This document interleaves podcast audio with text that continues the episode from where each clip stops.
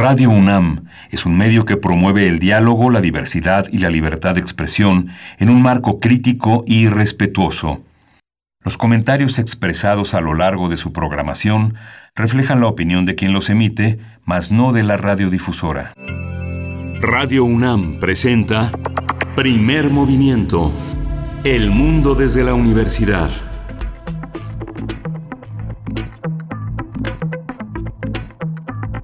Buenos días, buenos días, bienvenidos, bienvenidas. Estamos iniciando primer movimiento en este jueves, jueves 2 de julio de 2020. Son las 7 con 4 minutos de la mañana, hora del centro del país, desde donde estamos transmitiendo totalmente en vivo a través del 96.1 de FM, del 860 de AM también, aquí en las frecuencias universitarias. Y yo doy la bienvenida esta mañana a mi compañero Miguel Ángel Quemain. ¿Cómo te encuentras, Miguel Ángel?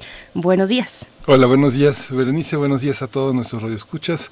Pues eh, muy bien, en una mañana que apenas florea, apenas este abre sus rayos al día 2 de julio y justamente iniciando en este en esta hora tenemos un programa apretado, interesante. Vamos a tener en este jueves la presencia nuevamente de Monsiváis eh, a través de la voz de Oscar Sarquís, este migrante de Horizonte 107, un colega imprescindible, un hombre que ha hecho mucho por la música mexicana y por el jazz, por los distintos géneros que han acompañado su crónica musical a lo largo de casi 50 años, es un hombre que tiene ya mucho, mucho tiempo, es un decano del periodismo de rock, del periodismo musical y por lo tanto cultural en México, Bernice. Por supuesto, va a ser una conversación muy interesante para arrancar esta mañana con Oscar Sarkis, hablando de Monsiváis, de la difusión de la cultura en este país, de la difusión a través de la radio, también, por supuesto, del paso de Monsiváis por Radio UNAM. Y pues bueno, también después tendremos nuestro observatorio astronómico como cada 15 días, en jueves y corresponde a la doctora Gloria Delgado Inglada, investigadora del Instituto de Astronomía de la UNAM, divulgadora también de la astronomía, pues conversar con nosotros. En esta ocasión nos propone em, eh, hablar de la desaparición de una estrella sin dejar rastro es el tema para esta mañana, esta mañana que como bien dices apenas arranca, apenas inicia y apenas despunta eh, con sus colores aquí en nuestro país. Sí, vamos a tener eh, una información eh, importante porque bueno, ya entró en vigor el TEMEC y vamos a hablar de las leyes eh, secundarias, las leyes reglamentarias que tienen que entrar en vigor, vamos a discutirlas y lo vamos a conversar con el doctor Roberto Cepeda Martínez, un experto investigador del Centro de Investigaciones sobre América del Norte en la UNAM. Después, en nuestra nota internacional, hablaremos de la Ley General de Seguridad de Hong Kong, que se acaba de publicar. Vamos a conversarlo con Priscila Magaña. Ella es doctora en Relaciones Internacionales por la Facultad de Ciencias Políticas y Sociales de la UNAM. Así es que, bueno, Hong Kong de nuevo en el centro de la discusión y del análisis aquí en Primer Movimiento y vamos a tener la voz de Berenice Camacho en la poesía necesaria, un espacio que es un gran espacio de descanso, de un remanso, de descanso, de esos descansos activos que permiten pensar en quiénes somos y cómo hemos sido pensados a través de las palabras poéticas que son, pues son siempre inmortales. Por supuesto, todo un privilegio compartir la poesía en las mañanas con todos ustedes. Después tendremos nuestra mesa, que hoy por ser jueves es de Mundos Posibles, con el doctor Alberto Betancourt, historiador, profesor de la Facultad de Filosofía y Letras de la UNAM. Hablará del aplazamiento de la Ley Federal de Variedades Vegetales, la Ley Federal de Variedades Vegetales, que es todo un tema para nuestro país. El triunfo de los hijos del maíz y semilla de soberanía, así lo titula el doctor Alberto Betancourt, para la mesa por ahí de las nueve y cuarto, nueve y veinte de la mañana. Sí, vamos a tener también la presencia de Alicia eh, Vargas Ayala, ella es directora del CIDES, vamos a conversar con ella y vamos a hablar de un tema muy, muy sensible, el, el, tema que lo hemos tratado, lo hemos hablado permanentemente cuando hemos hablado de los huérfanos de la violencia, vamos a hablar de los huérfanos del COVID y lo que tenemos que hacer para paliar este duelo de la infancia, algunos tips, algunas orientaciones y algunas obligaciones legales para enfrentarlo. Por supuesto, pues bueno, así nuestro día de hoy les acompañamos con todo y, ruidos domésticos, eh, eh, transmitiendo de manera remota en conjunto con todo el equipo de primer movimiento. Allá en cabina está Uriel Gámez esta mañana en la producción ejecutiva, en compañía de Socorro Montes en los controles técnicos. Saludamos también a la Radio Universidad de Chihuahua. Estaremos con ustedes en la siguiente hora a través del 105.3, el 106.9 y el 105.7 en esta mañana de jueves, jueves 2 de julio y nos vamos con nuestro corte informativo, como amanecemos esta mañana en información nacional e internacional de la COVID-19 y también las propuestas de nuestra universidad. COVID-19. Ante la pandemia, sigamos informados. Radio UNAM.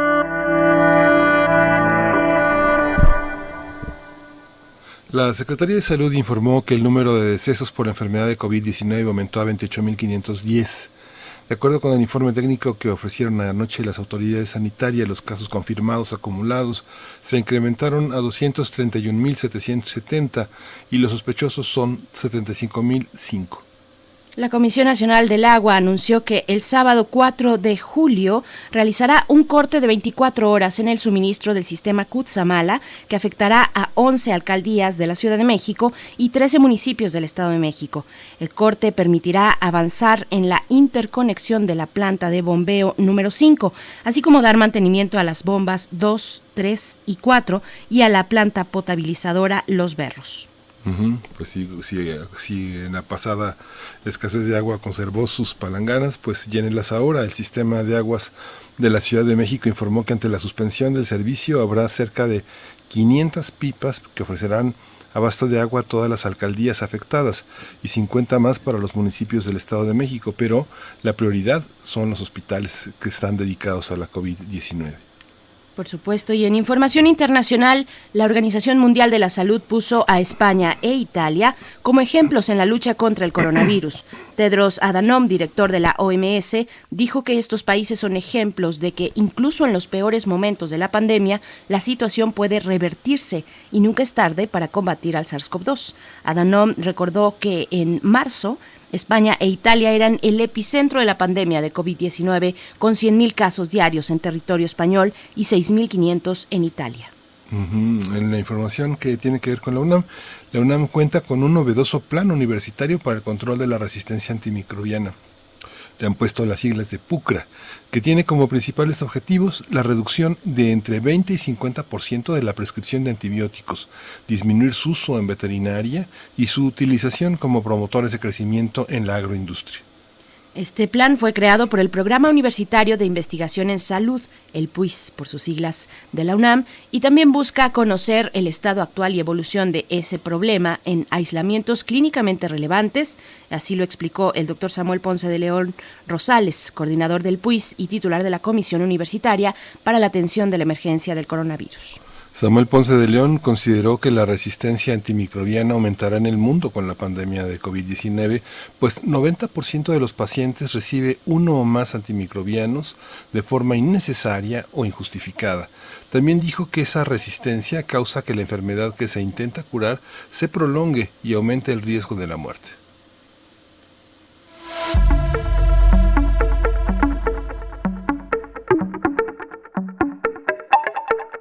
Y en nuestras recomendaciones culturales para esta mañana de jueves, hoy, hoy jueves, continúa el foro Problemáticas que afectan a los trabajadores de la cultura, organizado por Cultura UNAM a través de la Cátedra Internacional Inés Amor en Gestión Cultural. Y justamente la actividad de hoy es la conferencia magistral El valor de la cultura y la justicia laboral y está a cargo de Anamari Laxonen. Es eh, una transmisión en vivo que se realizará hoy a las 18 horas a través del canal de YouTube que tiene la Cátedra Internacional Inés Amor en Gestión Cultural. Por supuesto, pues bueno, ahí esta recomendación, de verdad hay que seguir este foro, este foro problemáticas que afectan a los trabajadores de la cultura, toda una propuesta interesante por parte de Cultura UNAM Y bueno, revísenlo en sus redes sociales, en las redes sociales de Cultura UNAM, también en las nuestras están los, las ligas para que ustedes se puedan acercar a estas transmisiones eh, pues digitales, una transmisión que como ya dijimos se podrá ver en vivo y se realizará a las 6 de la tarde eh, de, esta, de, de, este día de hoy, jueves. Nos vamos a ir con música, Miguel Ángel. Sí, vamos a escuchar eh, de Papos Blues, Puertas de la Libertad.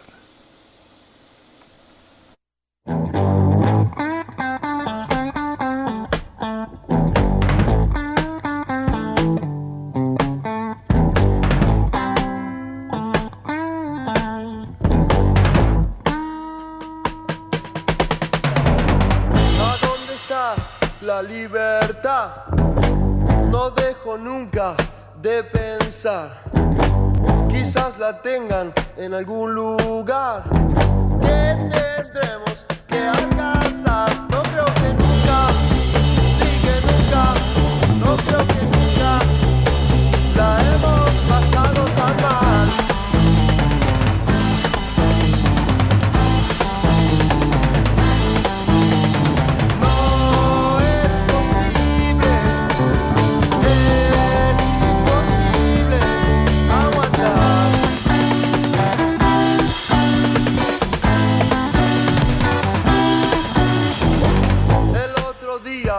Quisieron matar con ametralladoras, pa pa pa pa.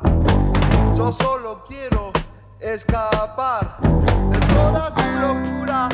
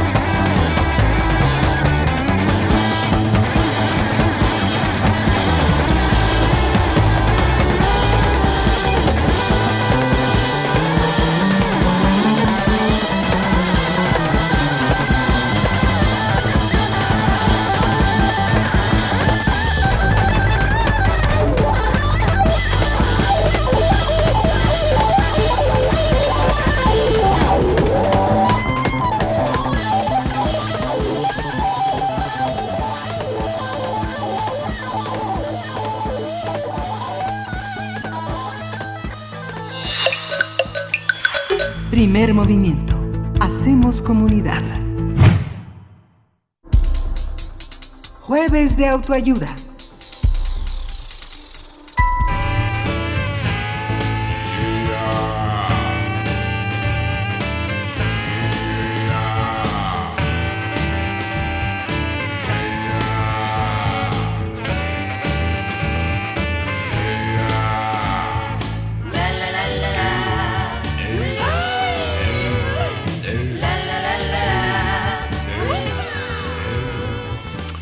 Carlos Monsiváis fue un referente de la cultura en el país y uno de los intelectuales más críticos de la realidad social, política y cultural de México. Su labor también es reconocida por la defensa de numerosas causas sociales y humanas. La huella del escritor aquí en Radio UNAM es imborrable, debido a que coincide con la época de oro de la emisora y sus programas emblemáticos que marcaron un periodo inolvidable. En 1968, cuando los medios estaban cerrados a cualquier posibilidad de criticar al gobierno, el escritor fue precursor de la libertad de expresión, la defensa de la inteligencia y la participación ciudadana desde el micrófono de Radio UNAM. Después eh, del movimiento estudiantil, Monsiváis apuesta por abrir un espacio al rock en la emisora universitaria con la serie La respuesta está en el aire a cargo de Oscar Sarkis y que después se convirtió en el rock en Radio UNAM sobre la importancia de abrir un espacio al rock en una emisora como esta, como Radio UNAM, pues tendremos una conversación esta mañana precisamente con Oscar Sarkis. Oscar Sarkis es cronista musical, es productor, es decano del periodismo rockero en México, un referente cuando se tiene que hablar de la radio y el impulso del rock mexicano a través de precisamente de la radio. Y te damos la bienvenida esta mañana, Oscar Sarkis. Gracias por estar aquí en Primer Movimiento. Te saludamos Miguel Ángel Quemain y Berenice Camacho. ¿Cómo estás? Muchas gracias. Al contrario, Berenice y Miguel Ángel, un placer estar aquí con ustedes y pues tener esta oportunidad para atestiguar que efectivamente entre muchísimas, muchísimas incidencias positivas que tuvo Carlos Monsiváis sobre nuestra cultura mexicana y contemporánea, eh, pues podría incluso olvidarse que él fue quien abrió las puertas al rock en Radio UNAM, literalmente. Esto puede sonar un poco raro, pero este, antes de esta iniciativa no había presencia eh, viva, muchísimo menos regular, del estudiantado en la estación. Y esto, digo, suena hasta, hasta grotesco desde la perspectiva actual en que está ampliamente representado, por supuesto, la voz de los estudiantes. Pero, pues es que se consideraba, yo creo que con esta actitud eh, pues, eh, paternalista, que eh, pues eh, siendo una estación cultural, tal vez los estudiantes no tendrían mucho que aportar, yo sé que suena realmente raro, pero eh, pues yo estoy aquí precisamente para atestiguar que fue Carlos el que nos abrió, y tengo que hablar en plural muy importantemente porque pues yo estoy ahorita hablando en, representación de una este, pues, lista de productores que fueron los que originalmente pusieron al aire esta eh, serie con, eh, titulada con una paráfrasis de, Bob Dylan, muy muy brillante, muy monsivaisiana, que es eh, a partir de aquel célebre tema, inmortal diría yo, que es soplando en el viento, la respuesta está en el viento, Carlos pensó, no, la respuesta está en el aire, y así alineó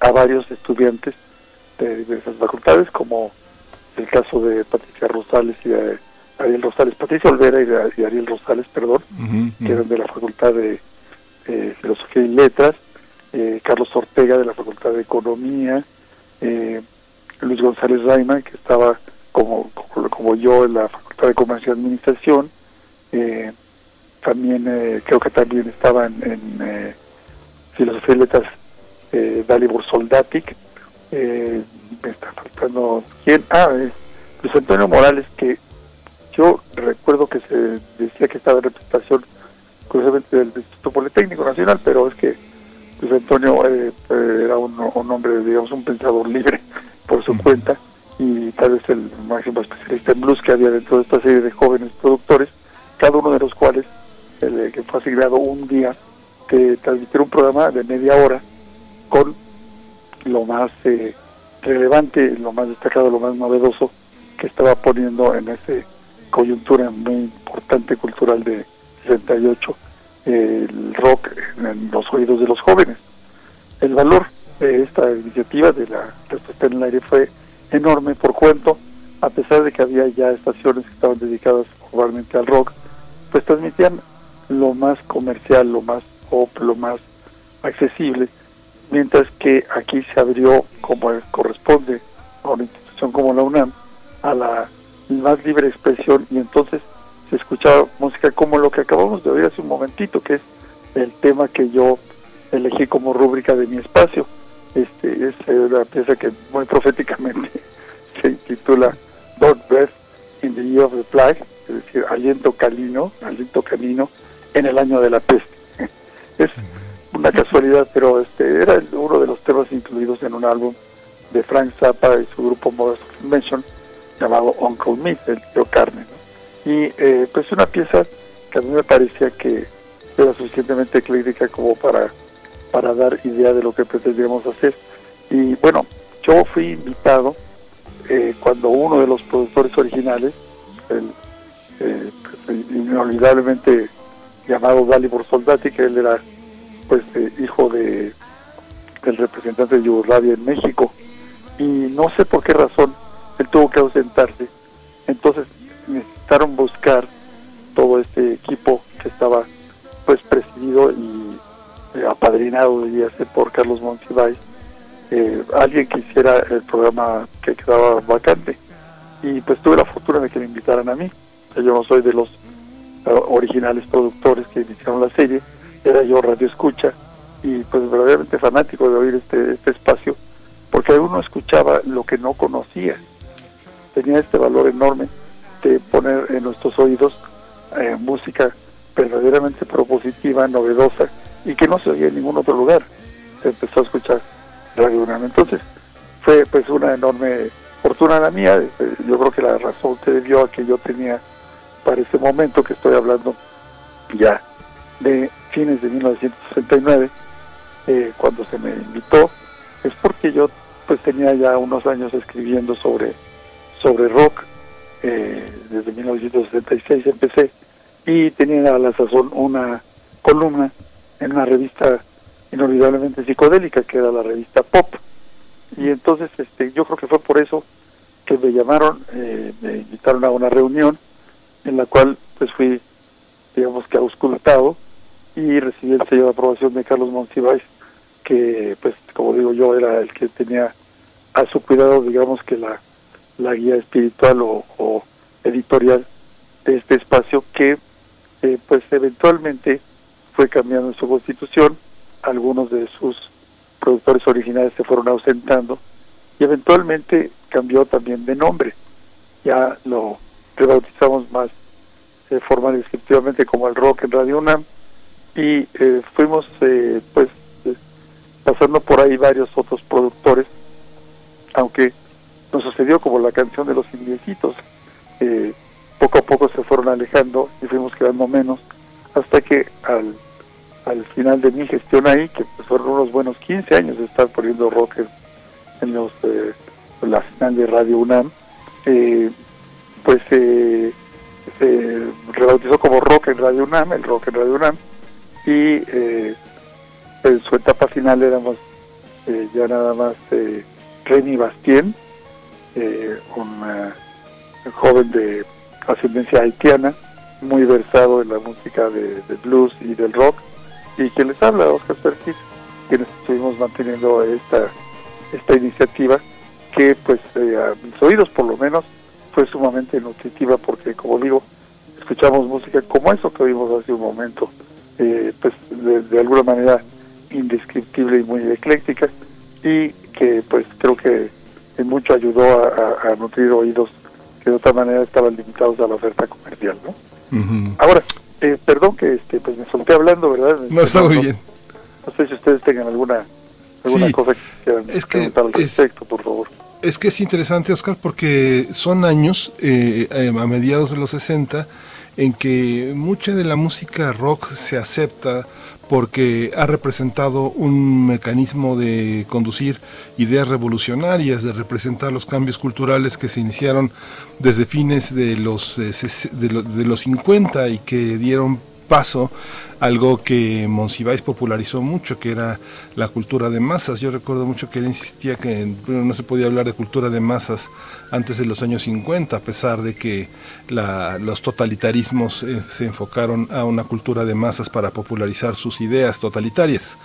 Pero prácticamente ahorita abrimos con una música de Franz Zappa que muestra la, comprensión de una transición. Es una canción del 69, es una canción que marca una transición de Franz Zappa y yo creo que parte de tu trabajo y del legado que has dejado en la crítica y en el periodismo cultural es entender el rock en una dimensión estética, no solo política. Toda la trayectoria, todos los descubrimientos, toda la difusión que has hecho de mucha de la música tiene que ver con eso. Y, de alguna manera aquí en Radio UNAM, en los espacios donde has estado, pues eres previo, hay que decirlo, a la aparición del cassette. El cassette es algo que apareció en 1971. Digo, había cassettes a mediados de los 60, pero no eran cassettes para música. Pero un poco que hables de esta parte, de esta parte estética, este, cómo, cómo hay una corriente que valora el rock, que valora la música desde un punto de vista eh, estético, como ya José Agustín lo había profetizado en esta idea de este pequeño ensayo que escribió que se llamaba La nueva música clásica, ¿te acuerdas? Efectivamente, sí, este, este el crecimiento de la, de la relevancia, de la incidencia social del rock, eh, ya a poco pago, ¿no? Se le, se le cayó el roll, ¿no? Este, y porque pues ya no era eh, nada más esta derivación eh, popular y más masiva del blues, de la música negra norteamericana, sino una serie de asimilaciones, entre otras cosas, de las músicas folclóricas, no solo de los Estados Unidos, sino de otros países también, incluyéndonos, y que eh, permitieron que este género se volviera proteico, se volviera muy abierto y muy eh, capaz de irse adaptando a nuevas propuestas, incluidas la propia música culta, que también encontró eh, una incidencia en la propia música de, Frank Zappa, que accedió al nivel de, música de concierto, de música sinfónica en su momento, pero asimilaba también las vanguardias y influencias populares como en este en esta pieza que la que se ve claramente ahí en la voz del, del bajista Roy Estrada la presencia chicana que Zappa siempre celebró mucho, ¿no? Y que de alguna manera pues era una forma de, hacer tierra para la serie, para nosotros, pero que tenía un, antecedente importante y hay, hay que decirlo porque eh, pues habrá quien en este momento eh, reflexione o se dé cuenta de que en el aura eh, multifacética de Carlos Monsiváis no parecía estar muy fuertemente representado el rock, pero eh, pues por supuesto que, prestaba atención a él y en su momento también una atención crítica importante eh, que Carlos no como como cronista omnímodo y, crítico de medios y de la cultura de masas eh, dentro de la cual venía destacándose desde esta mitad de los 60 que tú mencionas Miguel Ángel la presencia juvenil como un estrato diferenciado, porque aunque suene raro, eh, de los años 50, cuando empezó a imperar el rock and roll, eh, pues fue a través de los medios que se fue eh, dibujando este perfil de una presencia juvenil diferenciada que surge a partir de la, de la posguerra, de la Segunda Guerra Mundial, pero tiene un componente muy importante comercial, ¿no? Se convierte en lo que ahora se llama un nicho de mercado emergente, creciente, y por lo tanto eh, con una, un poder que le permitía pues precisamente la, comercialización de esos de sus manifestaciones no eso fue lo que le dio eh, muy grande relevancia. Sin embargo para los fines de una emisora cultural como Radio UNAM lo importante era que hubiera una propuesta estética y también desde luego ideológica relevante que pues eh, creo que nos nutrió muchísimo a todos de entonces. Y eh, bueno, mencionaba yo que, Carlos pareciera estar distante del rock, pero todo lo contrario, está eh, representado de una manera muy curiosa en estos años por un proyecto que tiene una, una génesis verdaderamente pues diría yo que, que, muy representativa de lo que sucedió entonces, porque surgió a partir de un, eh, un cabaret, un, centro nocturno, como se le llamaba entonces, que eran espacios mayormente, si no vedados, pero no eran el natural de los jóvenes, eran para adultos, ¿no? Los cabarets. Incluso, pues no se servían bebidas alcohólicas a menores de edad, etcétera, etcétera. Era otro ámbito, ¿no? Pero de un lugar así, que se llamaba El Quid, que era propiedad del actor y productor Ernesto Alonso, el celebérrimo señor telenovela, fue que se le ocurrió a él pedirle a un grupo de jóvenes intelectuales, con los cuales pues destacaba desde luego Carlos, pero pues, estaba ahí José Luis Cuevas, Vicente Rojo, este y pues el, músico Marcos Lizama, que eh, se le ocurrió hacer una, hicieron una, una parodia del, del rock que surgía ya con mucha fuerza desde el rebote desde Inglaterra con los Beatles, ¿no? Y que estaba en plena pujanza. Y entonces eh, fue que entre ellos, y pues se, siente muchísimo la mano de Carlos, con este, eh, esta ironía maravillosa que esgrimía para pues eh, criticar de manera festiva las manifestaciones culturales y los topos de la época, surgió este proyecto que sí dejó huella, dejó un, álbum, eh, hoy solamente cotizado y coleccionable, que fueron los Tepetatles. Los Tepetatles eran una eh, versión paródica, eh, mexicanizada, tropicalizada de los Beatles, que pues letró en mucho junto con el inefable y también brillante Chava Flores, eh, Carlos Monsiváis. Entonces hicieron un disco de parodias de lo rockero eh, que pues eh, aterrizaba en México, no una cosa tan distante, tan tajona como los Beatles, ¿no? A su vez, pues herederos de la de la tradición del rock que en realidad pues nos llegó desde África, ¿no? Porque la música negra la que la da origen al rock and roll, pero que ya en esta versión y que pues causaba escándalo por las melenas, por los trajes eh, de los mods, por una serie de cosas que en su momento fueron denunciadas en México eh, como, como de exotismos, este, de imitación extralógica, se decía, ¿no?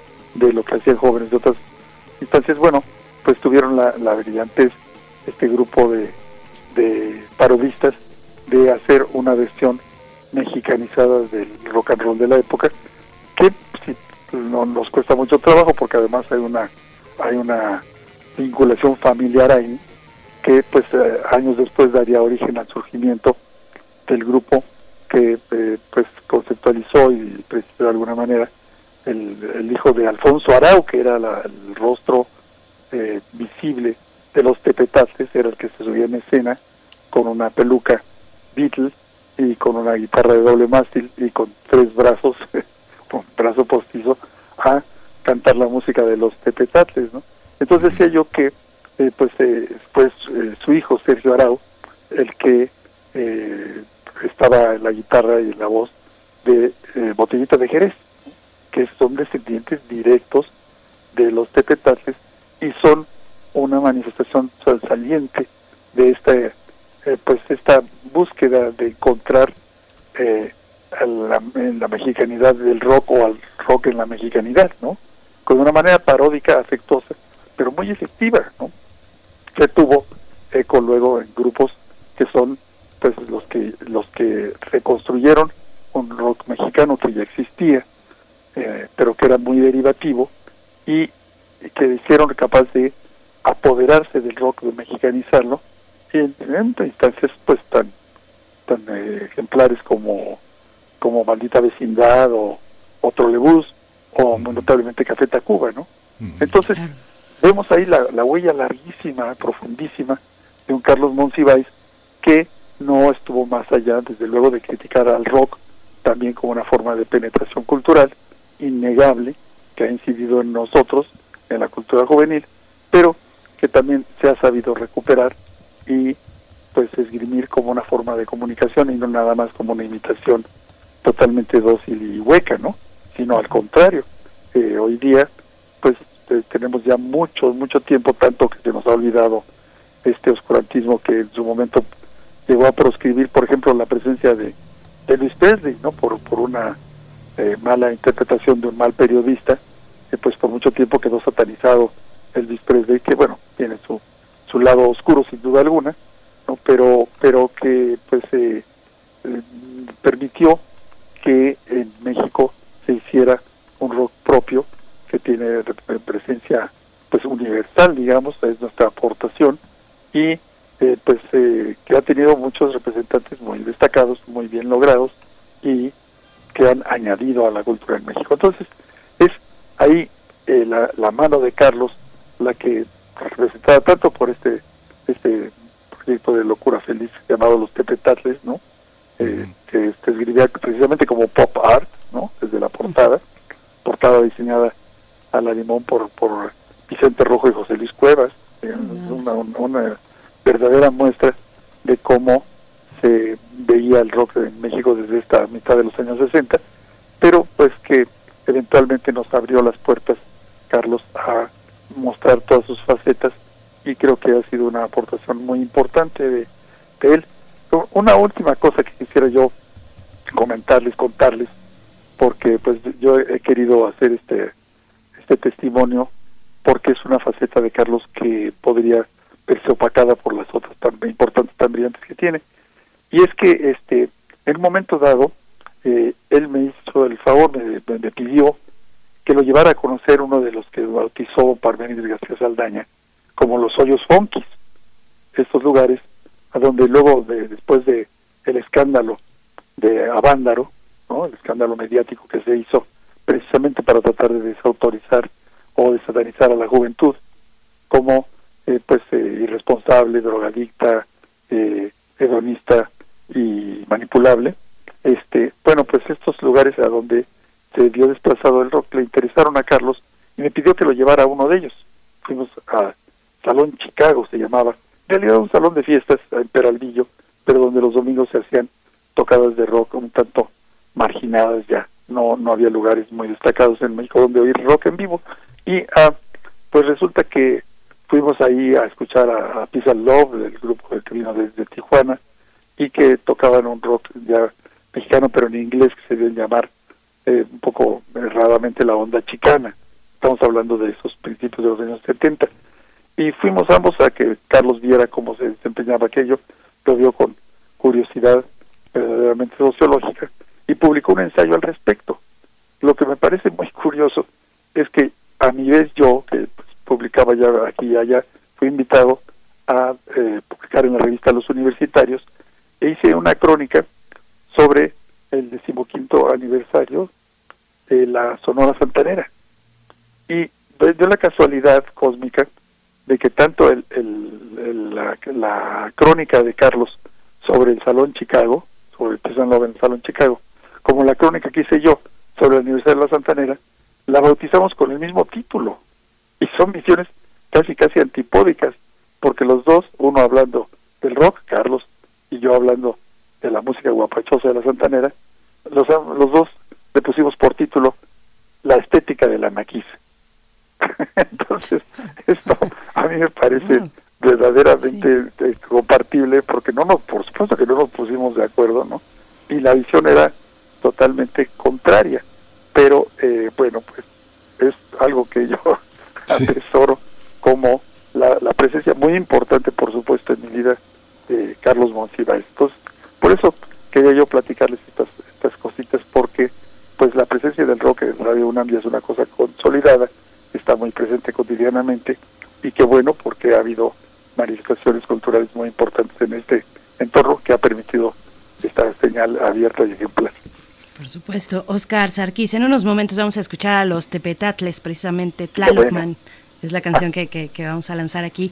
Pero yo quiero preguntarte, nos quedan muy pocos minutos en realidad, pero eh, quiero preguntarte qué conjuras se tenían que desarrollar en ese momento para, en términos de producción radiofónica, llegar a la búsqueda de lo nuevo, de lo nuevo a finales de los años 60. ¿Qué tenía que ocurrir para que no solamente eh, hacer esta, esta revisión, este eh, em, scouting, por decirlo de alguna manera, del rock propio, del propio rock mexicano, sino también de otras latitudes fuera de Zappa, del gran Zappa, fuera también de Pink Floyd, dónde buscaba uno, dónde estaban esos tal vez hipsters primigenios, si es de lo que estoy hablando, eh, cuéntanos tú.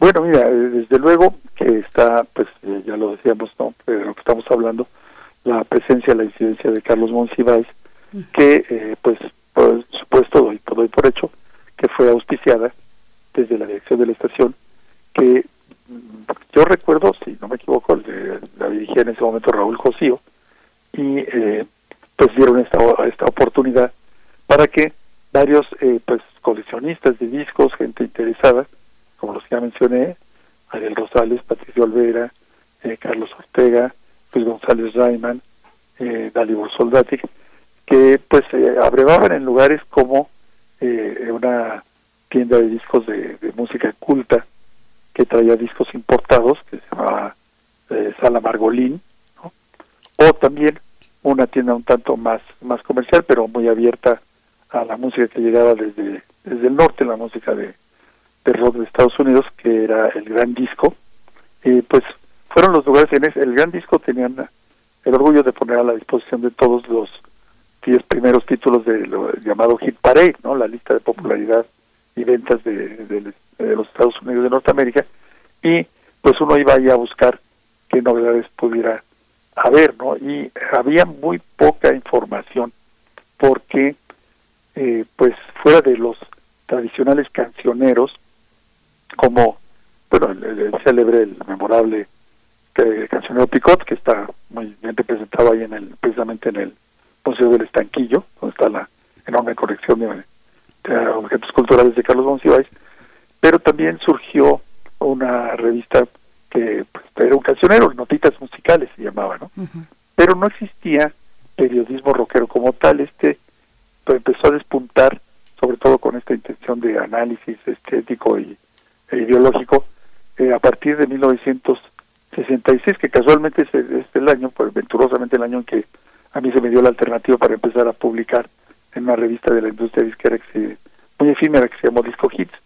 Y este, pero decía yo que surgió con un fanzine, un fanzine, una publicación hecha todavía en eh, fotocopias y así que se llamaba Mojo Navigator, luego la revista Crodaddy y eventualmente pues la, la llamada con el título de una canción que compartieron el grupo británico Rolling Stones, la Rolling Stone, que surgió también como un emblema de esta contracultura emergente y que ya veía con más seriedad, si se quiere, o por lo menos con más análisis y con una intención crítica, que es muy importante eso también, al rock, ¿no?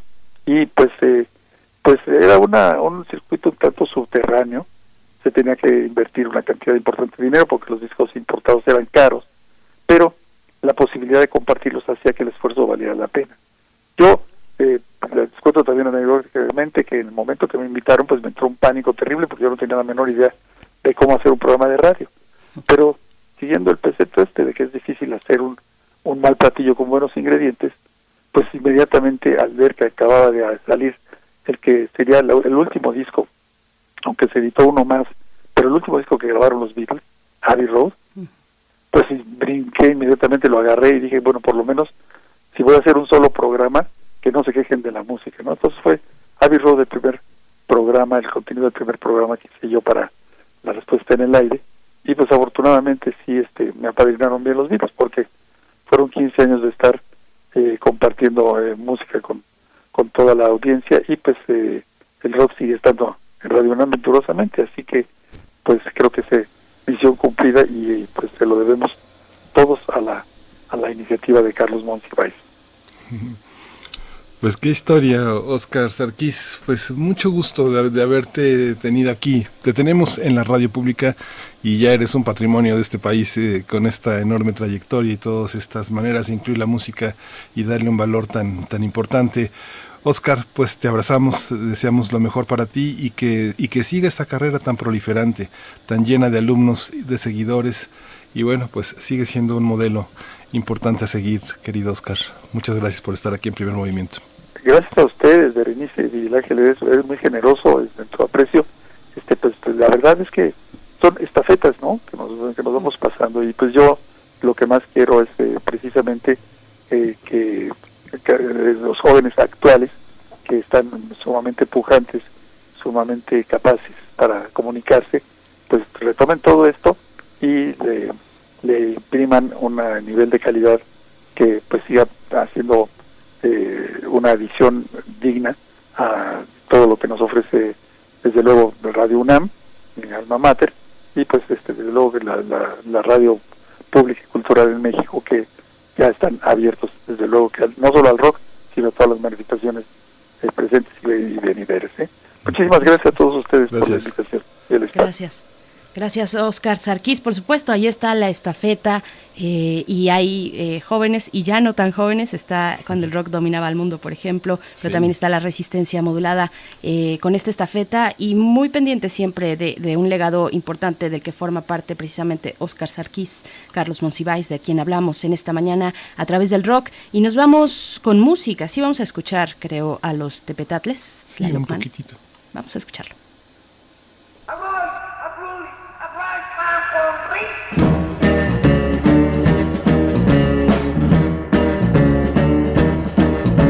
De día, muy temprano tengo que checar. De noche, me transformo en el Tlalocman. Me sobran superpoderes también, me sobra debilidad de noche mi supervista te pueden radiografiar. Me dicen Gutierritos los que no saben que soy Tlalocman.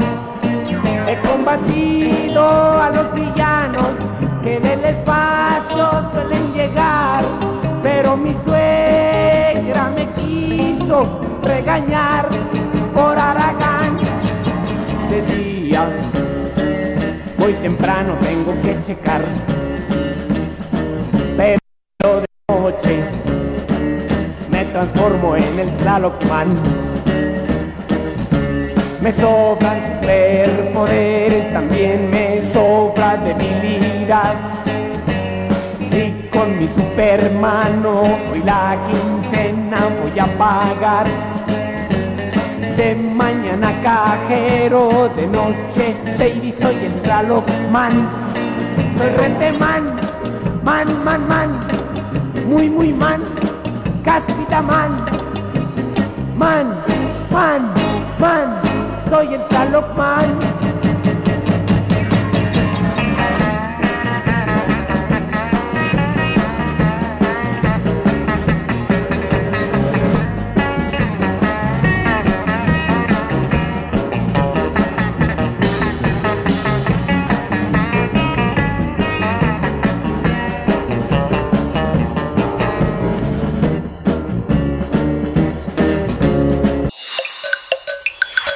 Primer movimiento.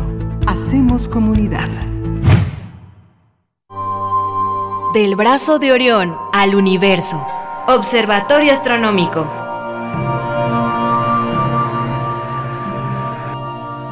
Bien, pues ya estamos aquí de vuelta después de unos cortecitos ahí un poco abruptos porque hacemos radio en vivo y radio a ciegas además, pero con mucho gusto de saludar esta mañana a la doctora Gloria Delgado Inglada, y ella es investigadora del Instituto de Astronomía de la UNAM y nos hablará de cómo desaparece, cómo es posible que desaparezca una estrella sin dejar rastro. Querida doctora Gloria Delgado, bienvenida a Primer Movimiento, te escuchamos, ¿cómo estás? Muy buenos días a todos, muchas gracias. Y antes de empezar iba a decir que yo los admiro mucho por estar haciendo radio en en estas condiciones, la verdad.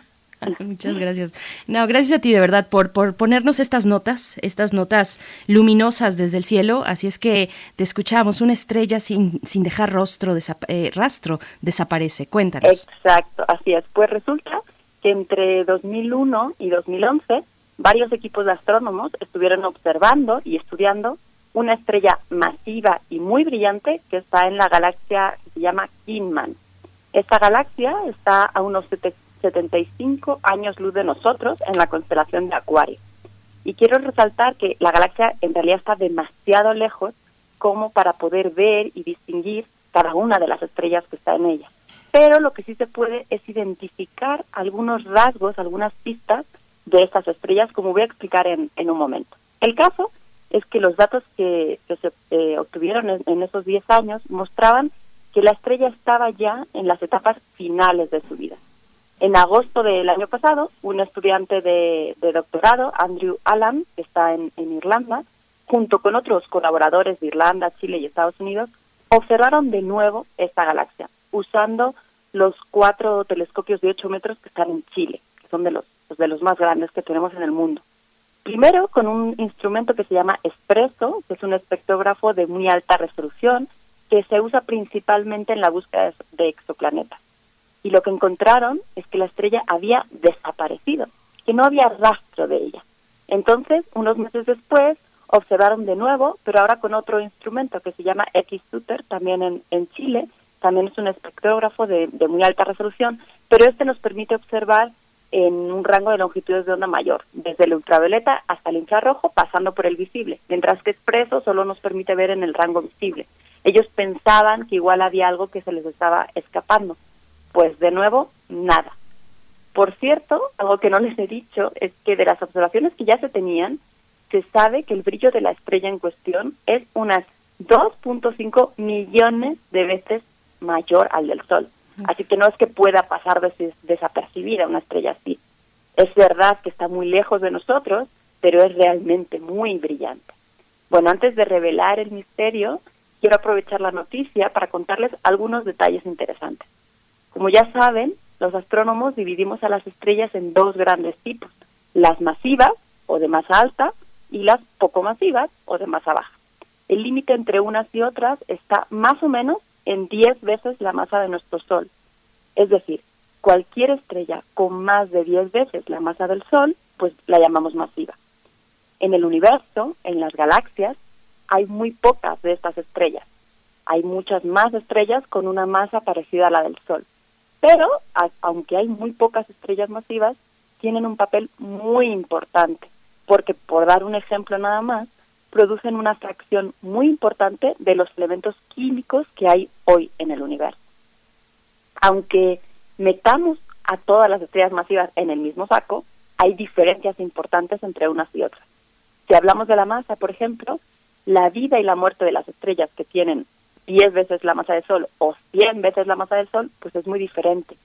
Si hacemos la analogía pensando en nosotros, en las personas, pues es como si las personas con masa alta, eh, pues su vida y su muerte no es igual si pesan, por ejemplo, 100 kilos que 150, ¿no? Entonces, volviendo a las estrellas, hay varias incógnitas sobre el destino final de la vida de estas estrellas masivas. Y todavía hay más incógnitas de cómo sucede esto en galaxias como la de la noticia de hoy, que es una galaxia donde se dice que la metalicidad es muy baja. Lo que quiere decir es que los elementos químicos no son muy abundantes. Hay una pequeña cantidad de, de átomos de cada elemento químico. Por eso, no es casualidad que los protagonistas de la noticia estuvieran estudiando esa estrella en justo esa galaxia. Y es porque intentaban investigar a la vez muchos problemas que todavía están abiertos en, astronomía. Retomando el tema de la muerte de las estrellas, nuestros oyentes aficionados a la astronomía recordarán que cuando se habla del final de las estrellas masivas, siempre decimos que al final sucede una explosión de supernova, que brilla muchísimo y que después queda o una estrella de neutrones o un hoyo negro. Pues precisamente lo que llamó la atención a los investigadores de ese trabajo es que es muy raro que en una estrella tan masiva como la que se observó haya desaparecido sin producir antes una explosión de supernova brillante que se hubiera podido ver. Pero hay algo interesante, y es que esta estrella no es una estrella masiva cualquiera, es una que conocemos como variable azul luminosa. Son las estrellas más brillantes que se conocen y de hecho a este grupo pertenecen algunas de las estrellas más masivas que se conocen. Realmente hay muy, muy poquitas porque es una fase muy breve en la vida de las estrellas masivas y entonces es difícil cazarlas, aunque como son extremadamente brillantes, pues eso compensa un poco la dificultad. Por supuesto, querida. Querida doctora Gloria Delgado Inglada, yo te propongo que hagamos una pausa, una breve pausa para irnos al corte y para seguirte escuchando, si estás de acuerdo después en esta mm, segunda parte de, de, tu comentario esta mañana, una estrella variable azul luminosa de las que hay pocas. Nos queremos quedar con esa idea y si estás de acuerdo, nos vamos al corte y volvemos contigo. Claro que sí. Perfecto pues nos vamos a despedir en estos momentos de la Radio Universidad de Chihuahua.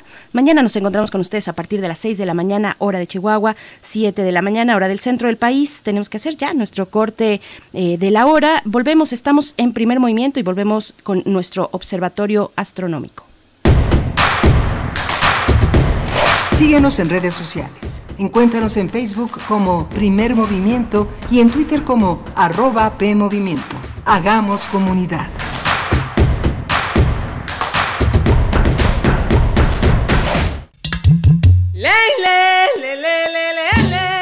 Cada lugar habitado por seres humanos tiene historia y cultura. La música emerge de la tierra como un tipo de planta según el clima. Se alimenta de costumbres, ritos, instrumentos, sensaciones y pensamientos. ¿Quieres escuchar los sonidos de la tierra? Iniciemos el camino sin brújula, todos los domingos de julio a las 18 horas por Radio UNAM. Conoce al mundo por su música. Radio UNAM, Experiencia Sonora.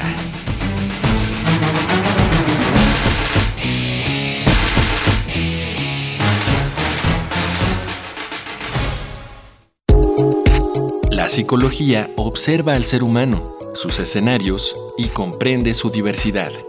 Adentrémonos en ella. Juntos hagamos conciencia, psicología y sociedad.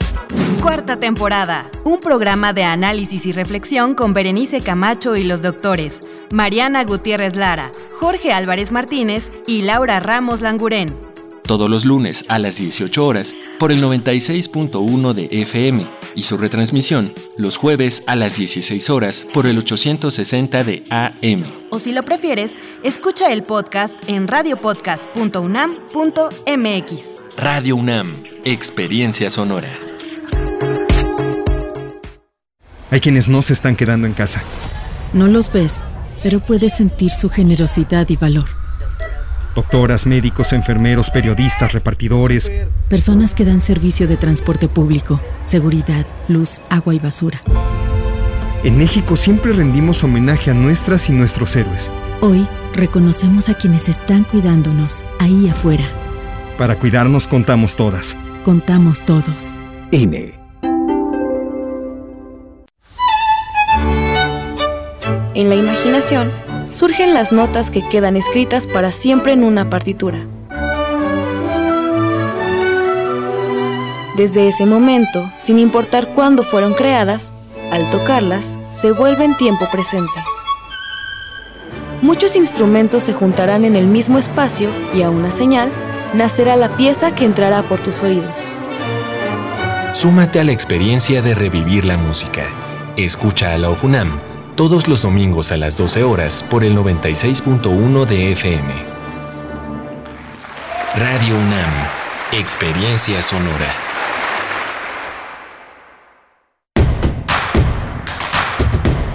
Encuentra la música de primer movimiento día a día en el Spotify de Radio UNAM y agréganos a tus favoritos.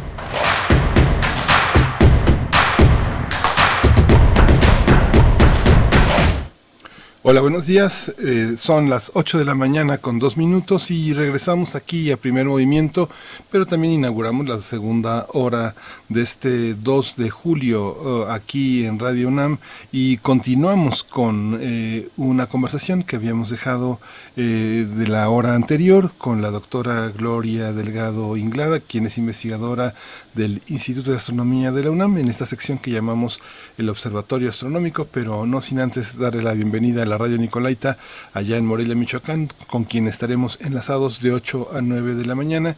Y bueno, pues también le doy la bienvenida en primer lugar a Berenice Camacho. Buenos días, Berenice. Buenos días, Miguel Ángel Quemain. Gracias por permanecer a todos, todos ustedes. Gracias y buenos días por permanecer en las frecuencias universitarias. Así es, nos quedamos con esta conversación.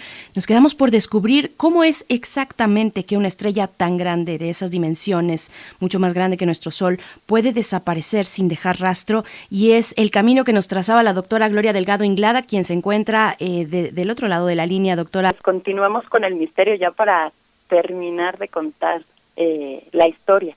Y decía que esta estrella no es una estrella cualquiera, sino que es una variable azul luminosa, de las que hay muy pocas sueltas por el universo, pero que afortunadamente se pueden distinguir fácilmente. Son estrellas cuyo brillo va cambiando lentamente en varios años, pero que de pronto tienen erupciones repentinas, en las que pierden parte de su masa y tienen variaciones en el brillo muy drásticas. Entonces, cuando uno observa estas estrellas, lo que puede detectar claramente son unos detalles muy característicos en su luz, en su espectro, ¿no? En concreto, hay un rasgo que es muy particular y fácil de identificar, que nosotros llamamos perfil P Cygni. Y lo que, si recuerdan los que estaban, al principio comenté que la galaxia Kima está tan lejos que no se puede distinguir unas estrellas de otras. La luz que nos llega es de todo lo que hay en esa galaxia mezclado. Pero esta característica que llamamos perfil P Cygni, de la que les acabo de hablar, se puede ver y es una marca clarísima de que tenemos ahí una estrella azul luminosa variable en esa galaxia. De hecho, se ve ese perfil, esa característica en todas las observaciones de 2011 y antes, pero en 2019 ya no está, no aparece. Las observaciones antiguas muestran que la estrella estaba pasando por un momento complicado en su vida, un periodo de estallidos, y lo que dicen los investigadores es que este periodo debió de terminar en algún momento después de las últimas observaciones de 2011. Los investigadores compararon todas las observaciones que tienen con las observaciones nuevas y con modelos teóricos sobre cómo es la evolución de este tipo de estrellas. Y lo que nos proponen, ahora sí llegamos al final, son dos posibilidades para la desaparición de la estrella.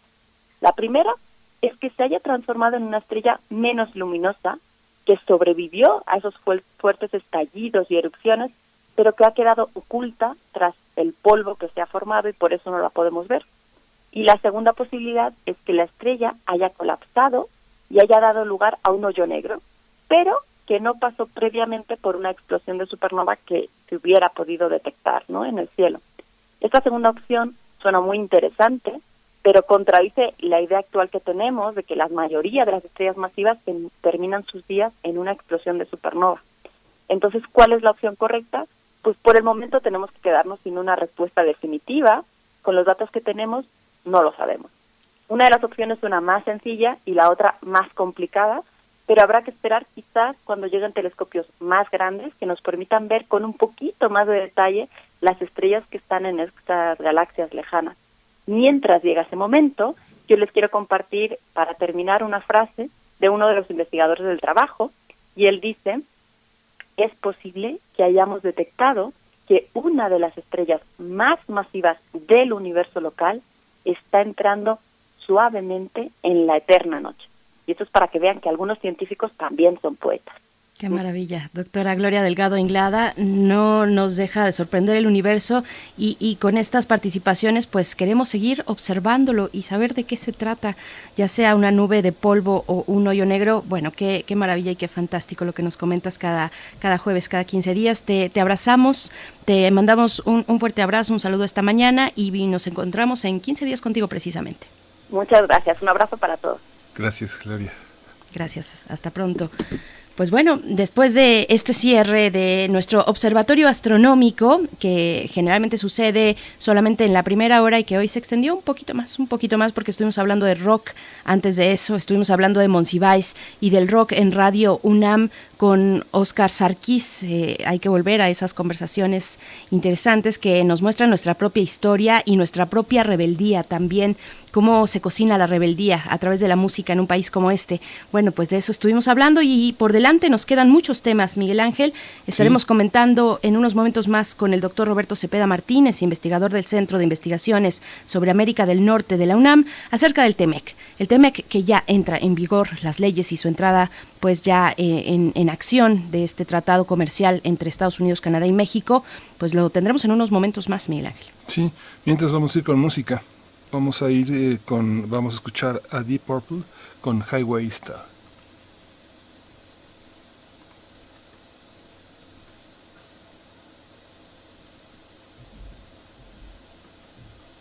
Estamos teniendo problemas con la entrada de la, de la computadora, pero bueno, vamos a tener también, mientras tanto, vamos a...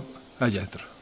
Todavía no, pero, pero pues sí, hay que decir de qué va nuestra nota internacional esta mañana, Miguel Ángel. Sí, vamos a, vamos a hablar justamente de esta ley de seguridad que finalmente ganaron las autoridades conconesas para pues amenazar con profundizar las divisiones entre China y los gobiernos occidentales, que justamente la pérdida de libertades es lo que está en juego, una, una, una sociedad que se desarrolló al margen de la China eh, controlada, un poco totalitaria, eh, aristocrática, que ha tenido una enorme cantidad de restricciones a la libertad de expresión y que ahora eh, Pekín había anunciado su intención de aprobar esta ley y pues lo lograron, lo lograron. Ahora, ¿cuál, ¿cuál será la oposición que desde Occidente se dé a esta defensa del desarrollo de una sociedad muy heterogénea en Hong Kong? Por supuesto, pues en lo que llegamos a ese punto de nuestro programa, vamos a escuchar precisamente a Deep Purple, que es lo que ya está sonando de fondo. Vamos.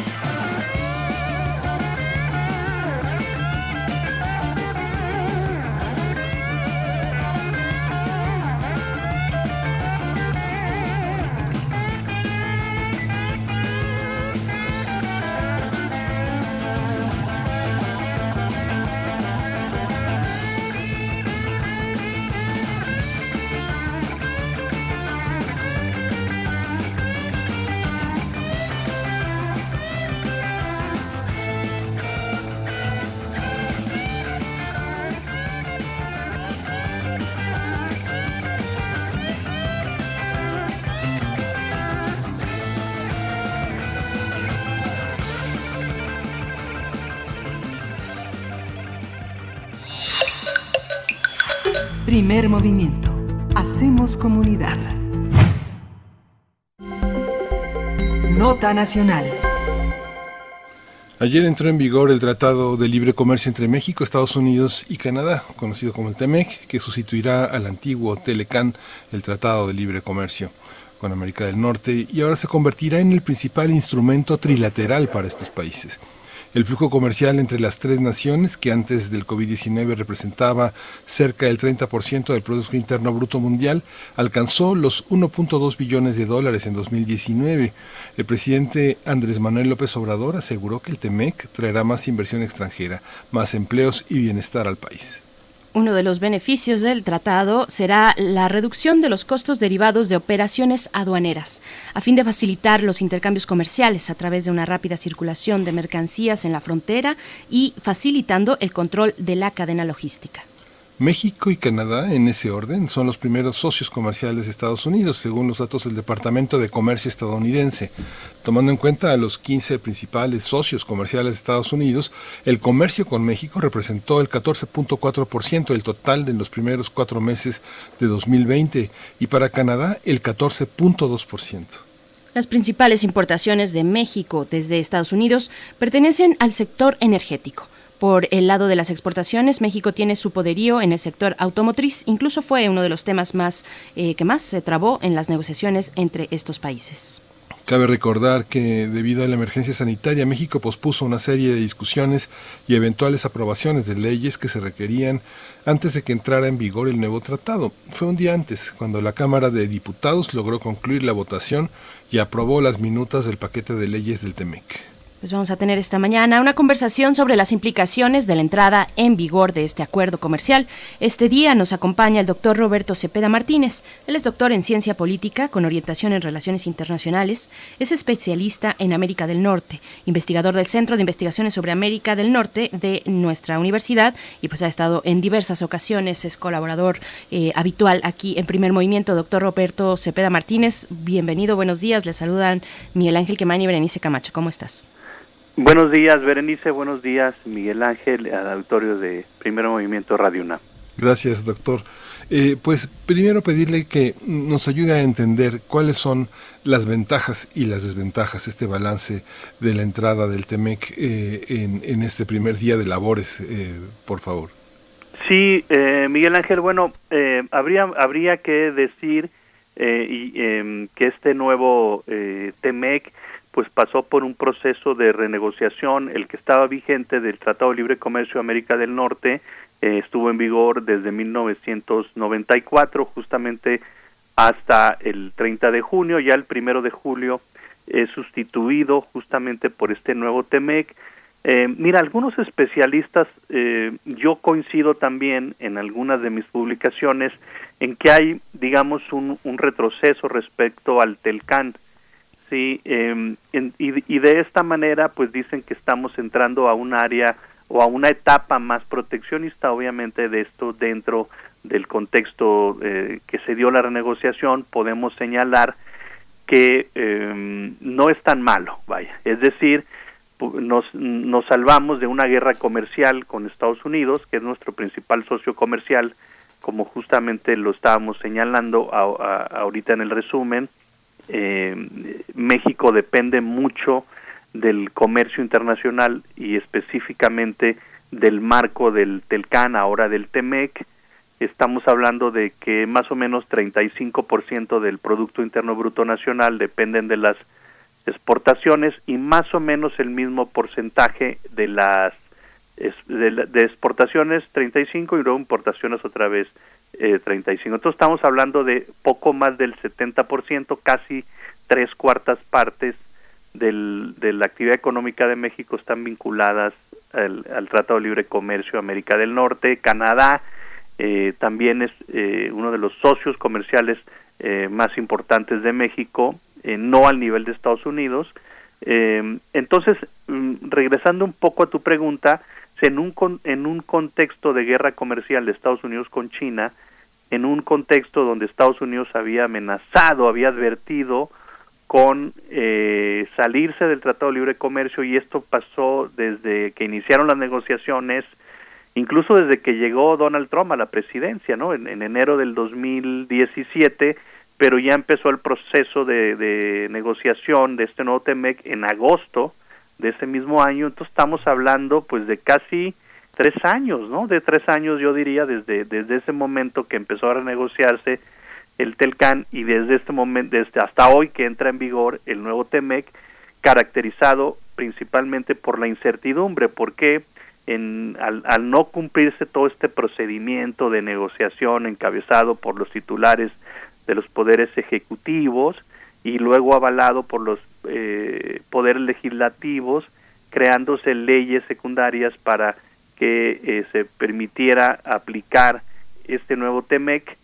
Entonces, hasta en esos tres años hubo un periodo de incertidumbre que culmina justamente con la entrada en vigor de este nuevo TEMEC, que también hay que decirlo, es un instrumento importante para México, para propalar el desarrollo económico, el crecimiento económico, la creación de empleos, pero tampoco es la panacea, yo diría, tampoco es la panacea, y si a eso nos vamos a lo que ha pasado con el Telcán anterior, estos 26 años, pues no se han resuelto los problemas de México, ¿no? Todos lo sabemos, en términos de crecimiento económico, alrededor del 2%, yo creo, en el periodo del, del TEMEC del 94 al 2019. El, las exportaciones sí aumentaron mucho, ¿eh? las exportaciones de México aumentaron cinco veces a Estados Unidos. La inversión también, México se convirtió en un imán para la inversión extranjera. Pero bueno, pues ahí tenemos problemas con bajo crecimiento económico, niveles de pobreza importantes, desigualdad también, eh, empleo precario, condiciones laborales precarias, ¿no? Entonces, ahora, pero eh, si, si, si nosotros le atribuimos al Telcán que ha generado todo eso, también estamos creando un, problema de análisis eh, porque algunos sectores se han favorecido, ha, habido ganadores y perdedores, algunos sectores industriales se han visto beneficiado por el Telcán, algunos sectores manufactureros eh, que han atraído inversión extranjera, se han aumentado las exportaciones de México, Estados Unidos y Canadá, México tenía un déficit comercial el 94, ahora tiene un superávit con Estados Unidos. Eh, entonces, eh, bueno, pues eh, se ha revertido una balanza comercial a favor de México eh, que eh, desafortunadamente no se ha eh, eh, visto en otros indicadores como lo acabo de señalar. Y, bueno, lo sabemos a través de esta la historia de estos años del 94 a la fecha, el Telecán ha sido el caballito de batalla para criticar al, neoliberalismo, los resultados, los impactos del neoliberalismo en, un país como el nuestro, pero uno pensaría que en estos momentos, en, el, en, este siglo, en el siglo XXI, en el año 2020, que por la inercia de un mundo globalizado, cada vez más globalizado y interconectado, pues nos encontraríamos más en el tenor de la apertura que del proteccionismo, como nos comentas, doctor Roberto Cepeda. Eh, ¿cómo, ¿Cómo queda México en, ese, en este acuerdo, precisamente frente a la voluntad proteccionista? de una administración al cargo, al frente de Donald Trump, con estos anhelos y, vaya, desde el principio de su campaña y es uno de sus signos eh, representativos, el, precisamente el proteccionismo económico, America First. ¿Y cómo, cómo queda México en este contexto? Sí, mira, eh, justamente Berenice es, lo que señalaba, pues México se ha visto beneficiado en parte por esta integración comercial productiva en Norteamérica, y uno de los sectores ha sido la producción de automóviles y de autopartes. Eh, eh, en, estos dos rubros, creo que somos el sexto, el séptimo eh, productor de automóviles y autopartes respectivamente a nivel mundial. Y gran parte de la producción automotriz que había en Canadá y Estados Unidos se ha venido para México, una un porcentaje importante de esta producción principalmente yo diría también, bueno, el periodo del NAFTA, pero desde el 2005 ha sido muy claro, muy evidente, ¿no? Y se espera que siga aumentando. Eh, ¿Cómo queda México? Bueno, pues justamente era este sector automotriz el que más ruido estaba generando en Estados Unidos, sobre todo por los sindicatos estadounidenses, eh, las industrias automotrices eh, en general, que estaban trasladando sus, sus partes de producción a México y eso generaba cierto descontento en Estados Unidos, por eso se puso tanto énfasis en este sector donde el porcentaje de, de, producción regional pasa del 62.5 al 75%, con un, un, rol más importante de Norteamérica, ¿no? De la región de Norteamérica, en, o sea, es decir, para la producción de un, de un, de un, de un auto tiene que ser el 75% de contenido regional. ¿Eso qué nos quiere, qué nos está, qué implicaciones tiene? Pues está cerrando el, el paso a las, eh, a, a, las autopartes o a los insumos de esta industria que, prove, que provienen de Asia, ¿no? principalmente de China. Entonces hay que verlo también como un proyecto eh, de geopolítica, un proyecto regional, donde al, al mismo tiempo que Estados Unidos está tratando de cerrarle el paso a China, sí, en, porque también tiene se da en este contexto, ¿no? Por eso hablaba hace unos momentos de este contexto de guerra comercial que hay Estados Unidos con China, pero al mismo tiempo se está tratando de blindar la región de América del Norte. Ah, es, ese sería, por ejemplo, uno de los retrocesos porque se está perdiendo competitividad. El, el, se va a poner más industria, más, perdón, más acero, más aluminio, eh, sobre todo Estados Unidos, y, y, y, eso tendrá que, de acuerdo a mi, a mi punto de vista, tendrá que tener una implicación en el producto final, es decir, va a haber un aumento, del, de, por ejemplo, de los autos, sería lo más lógico, eh, y eso perdería competitividad a la región. Pero también es al mismo tiempo, es una oportunidad para que eh, a mediano y largo plazo se vean beneficiados estos sectores en México, ¿no? Estos estos sectores específicos. Entonces, ¿cómo, que, ¿cómo queda México? Pues sí, es un reto muy importante. Eh, creo hay un periodo de dos años para que se cumpla todo esto eh, de manera gradual, en, sobre, por, sobre todo porque también está el tema laboral, ¿no? que es al menos el 40% de la producción de esta industria puede ser que tiene que darse en el 16 dólares mínimo la hora, ¿no? Entonces México ahorita está pagando 3, 4 dólares, eh, entonces ahí también es, es, otro tema, el respeto a la sindicalización, el respeto a la, a la libre sindicalización que no se cumple en México, por lo menos era gran parte del periodo este famoso de los 26 años del NAFTA, el periodo neoliberal. Entonces, bueno, ahora se, hubo una reforma laboral como ya lo hemos mencionado en otros programas, eso fue en abril del año pasado, para armonizar las leyes nacionales y en, el marco del nuevo TEMEC y que México efectivamente cumpla con todos estos compromisos. Todos los grandes retos es aumentar la competitividad en la industria automotriz, cumplir con las normas laborales, porque bueno, se está diciendo si, si, si, si México no cumple con esto, pues se puede enfrentar a una eh, queja formal de Estados Unidos porque ahora el, el, tema laboral está dentro del tratado, no está no es un acuerdo paralelo como en el Telcan donde se emitían simplemente recomendaciones a seguir, pero ahora ya puede llevar a, a que un estado, eh, en, en, este caso Estados Unidos, diga que México no está cumpliendo eh, las normas laborales y puede haber alguna alguna demanda. ¿no?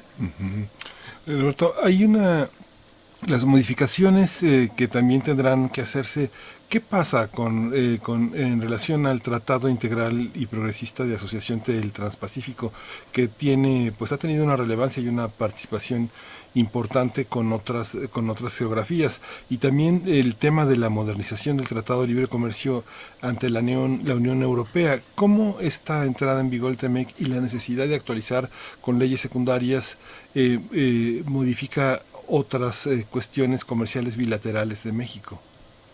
Sí, mira, yo creo que es muy importante eh, todo esto que se había avanzado en el, en el TPP eh, anterior, que creo Estados Unidos finalmente este, se, se salió, se abandonó, bueno, cuando entró Donald Trump, eh, abandonó todo eso, pero sigue Canadá y sigue México, ¿no? Entonces, eh, es, es, este es un tema muy importante porque mucho de lo que se había avanzado, sobre todo en los temas nuevos, eh, digamos ahorita el tema ambiental también, el tema laboral, que eh, a, a, quisiera conectar esto con lo que decía también Berenice de, en, el, en el tema del, del neoliberalismo. Entonces, básicamente lo que se está tratando también de hacer en este nuevo tratado es eh, armonizar eh, esa, esas, eh, digamos, eh, preceptos que, está, que están en el, en el TPP, en, sobre todo en el tema laboral y en el, y en el tema ambiental, eh, otros temas como comercio digital, que estaban ya eh, negociados. Por eso fue, digamos, ciertamente expedito, rápido la negociación en esos temas.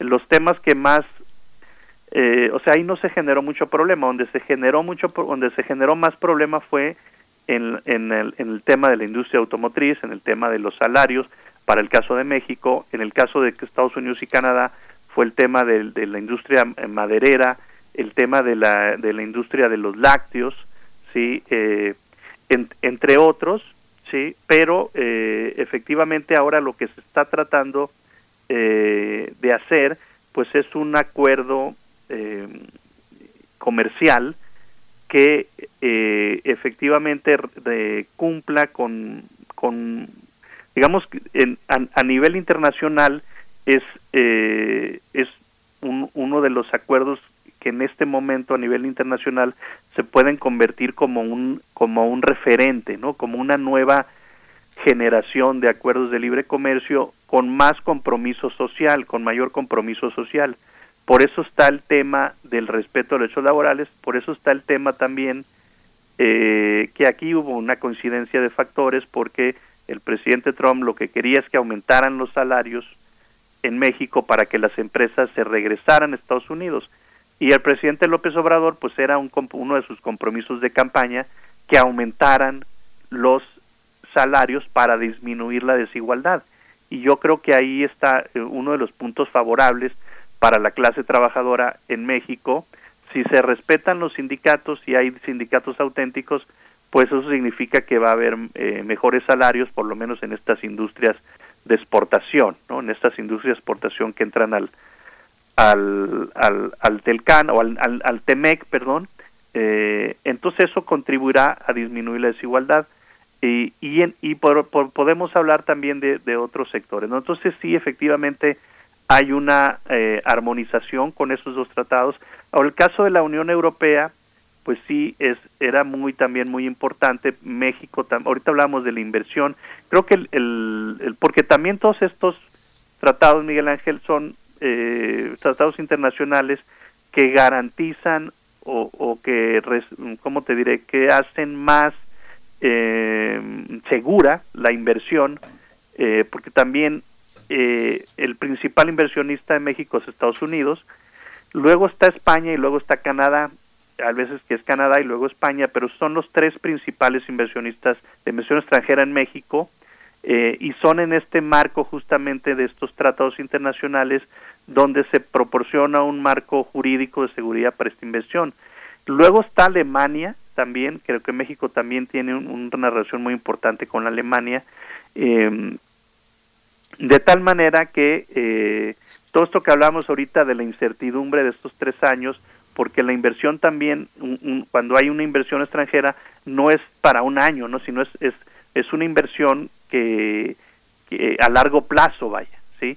Y, y, y, antes no se podía hacer porque pues incluso estaba el, el, el, la posibilidad de que Donald Trump por el problema con los demócratas eh, no se aprobara el, el tema. Bueno, esto se aprobó en enero del, de este año por el Senado, en diciembre creo que fue en la Cámara Baja, en, diciembre del año pasado, México lo había aprobado desde junio, el Parlamento canadiense tardó un poquito, por eso también entramos hasta julio, pero fue hasta abril del Parlamento canadiense donde lo aprobó, eh, porque ellos que estaban esperando a los estadounidenses, ¿no? ¿no? No se adelantaron, entonces estaban esperando qué cambios hacía el Congreso de Estados Unidos, y pero luego se vino esto de la pandemia y esto eh,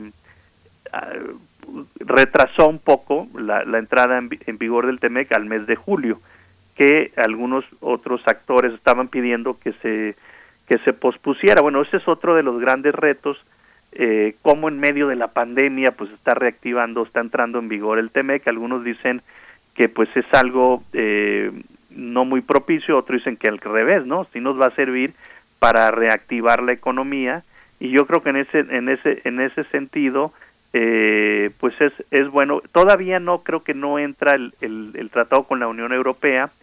Eh, el TPP ya ya está eh, ya está en vigor sí entonces bueno yo creo que son complementarios y ayudan a México también a diversificar sus mercados en el caso del TPP con países asiáticos y no depender tanto de Estados Unidos, ¿no? Porque en ese momento que dependes de tanto de Estados Unidos te pueden amenazar con poner aranceles si no cooperas en el tema migratorio, por ejemplo, ¿no? Entonces, al reducirse es es esa dependencia de México. Yo diría que el que el TEMEC pues está bien, es un instrumento muy importante, hay que aprovecharlo, eh, pero tampoco puede ser la panacea para todos los problemas de México y tampoco es sano para México depender tanto de Estados Unidos y por ello estos otros instrumentos, aunque México no tiene tanta relación comercial con estos sectores, con perdón, con estas regiones, con en, Europa, con países,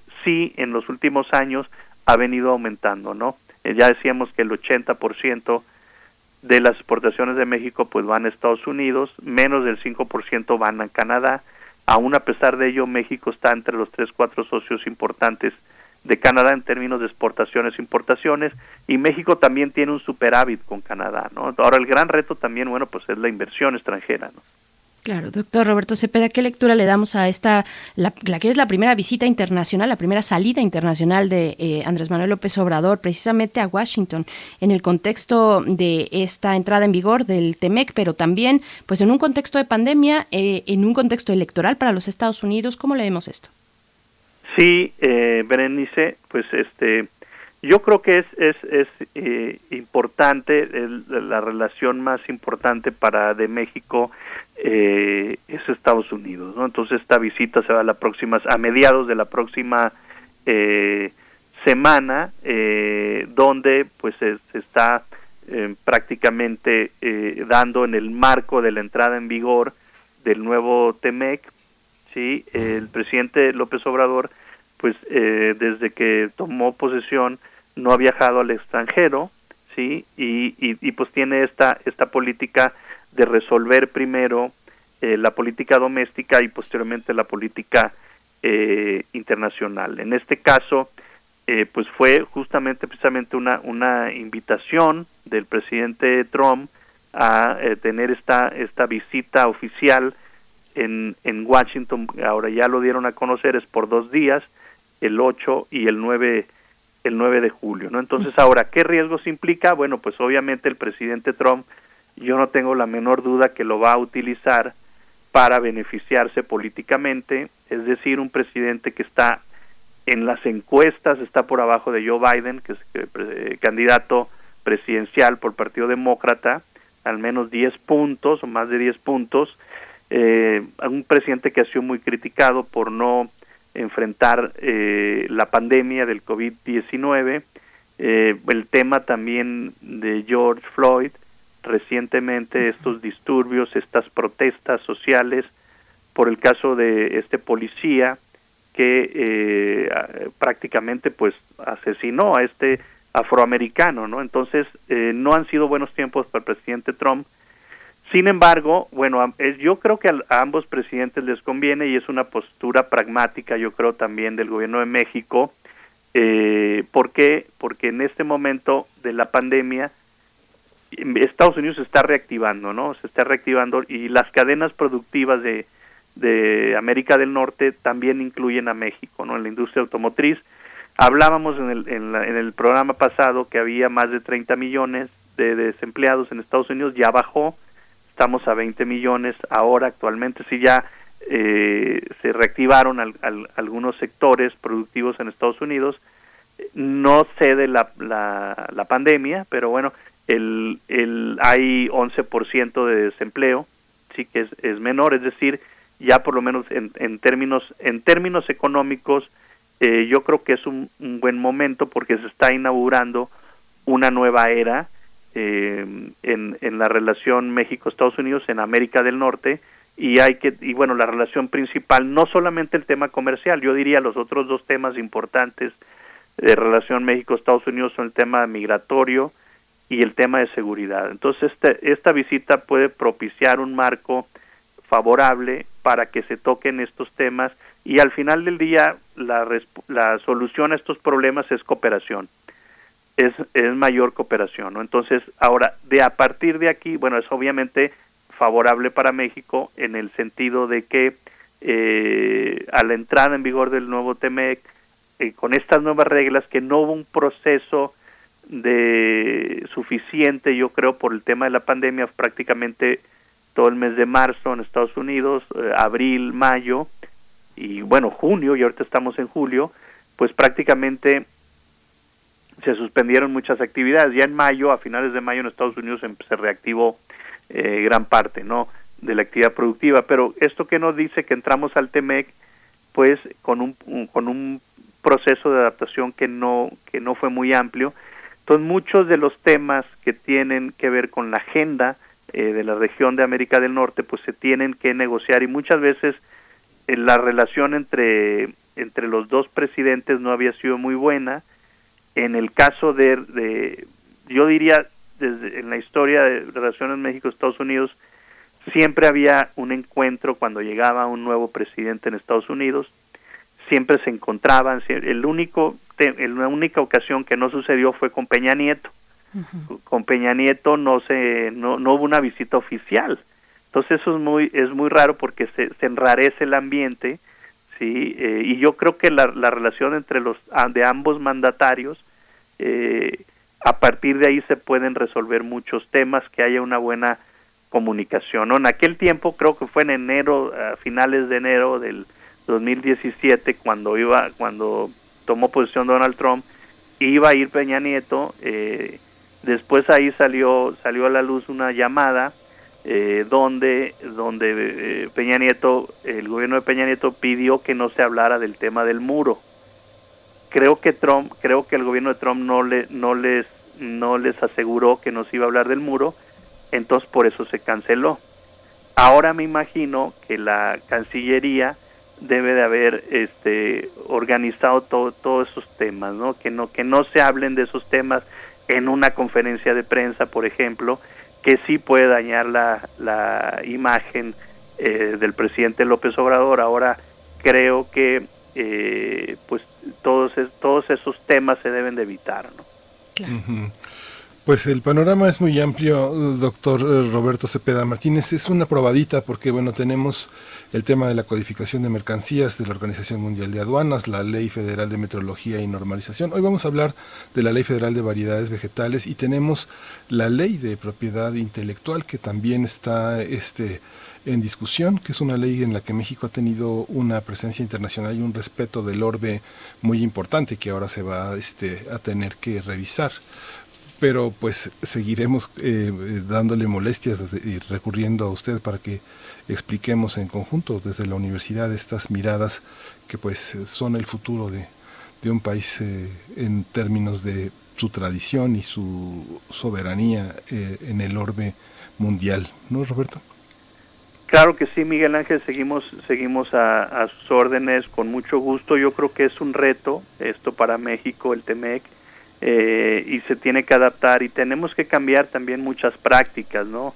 El tema el de la propiedad intelectual, el tema de la piratería en México, pues todo eso, todo eso tiene que cambiar y pues tenemos que ser un país con, sobre todo el Estado de Derecho, que se debe de respetar más. Ahorita hablábamos del tema económico, pero también el tema político México, por el tema de la corrupción también, por ejemplo, ¿no? Donde eh, se ha ido avanzando, pero todavía México por organismos como Transparencia Internacional está categorizado con unos, categorizado como unos países con más corrupción. Entonces, todos esos temas del Estado de Derecho que se han se ha avanzado en esta administración, pero todavía están ahí, el cumplimiento de la ley, el respeto a, a, estas eh, empresas, sobre todo digitales, el, el, tema de la piratería, en fin, yo creo que son retos que sobre los cuales se tiene que enfrentar el país de manera muy seria, ¿no? Y todos nosotros también. ¿no? Así es, pues estaremos en consulta una vez más en un futuro. Doctor Roberto Cepeda Martínez, muchas gracias por conversar con nosotros, con la audiencia de Primer Movimiento y Radio UNAM esta mañana. Hasta pronto. Hasta pronto, Berenice. Un saludo. Gracias. Muchísimas gracias. Pues bueno, nos vamos a ir con música. Esto es de la banda mexicana de mediados de los 60 porque andamos muy rockeros esta mañana. Está a cargo de los Hitters. La canción es Delincuente.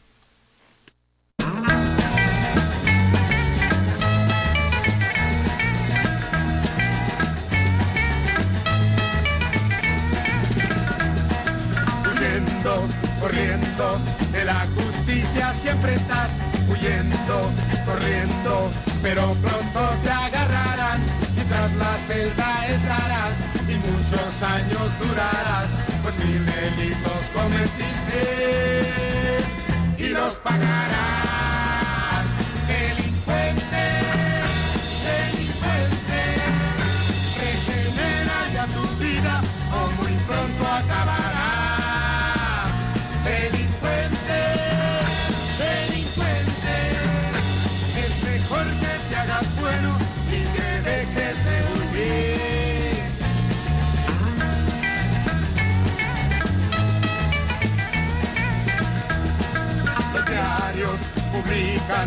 Foto y los detalles. Radio anuncia que muy pronto te agarrarán. Te piden vivo, muerto, sí, y recompensas dan por ti, pues mil delitos cometiste y los pagarás.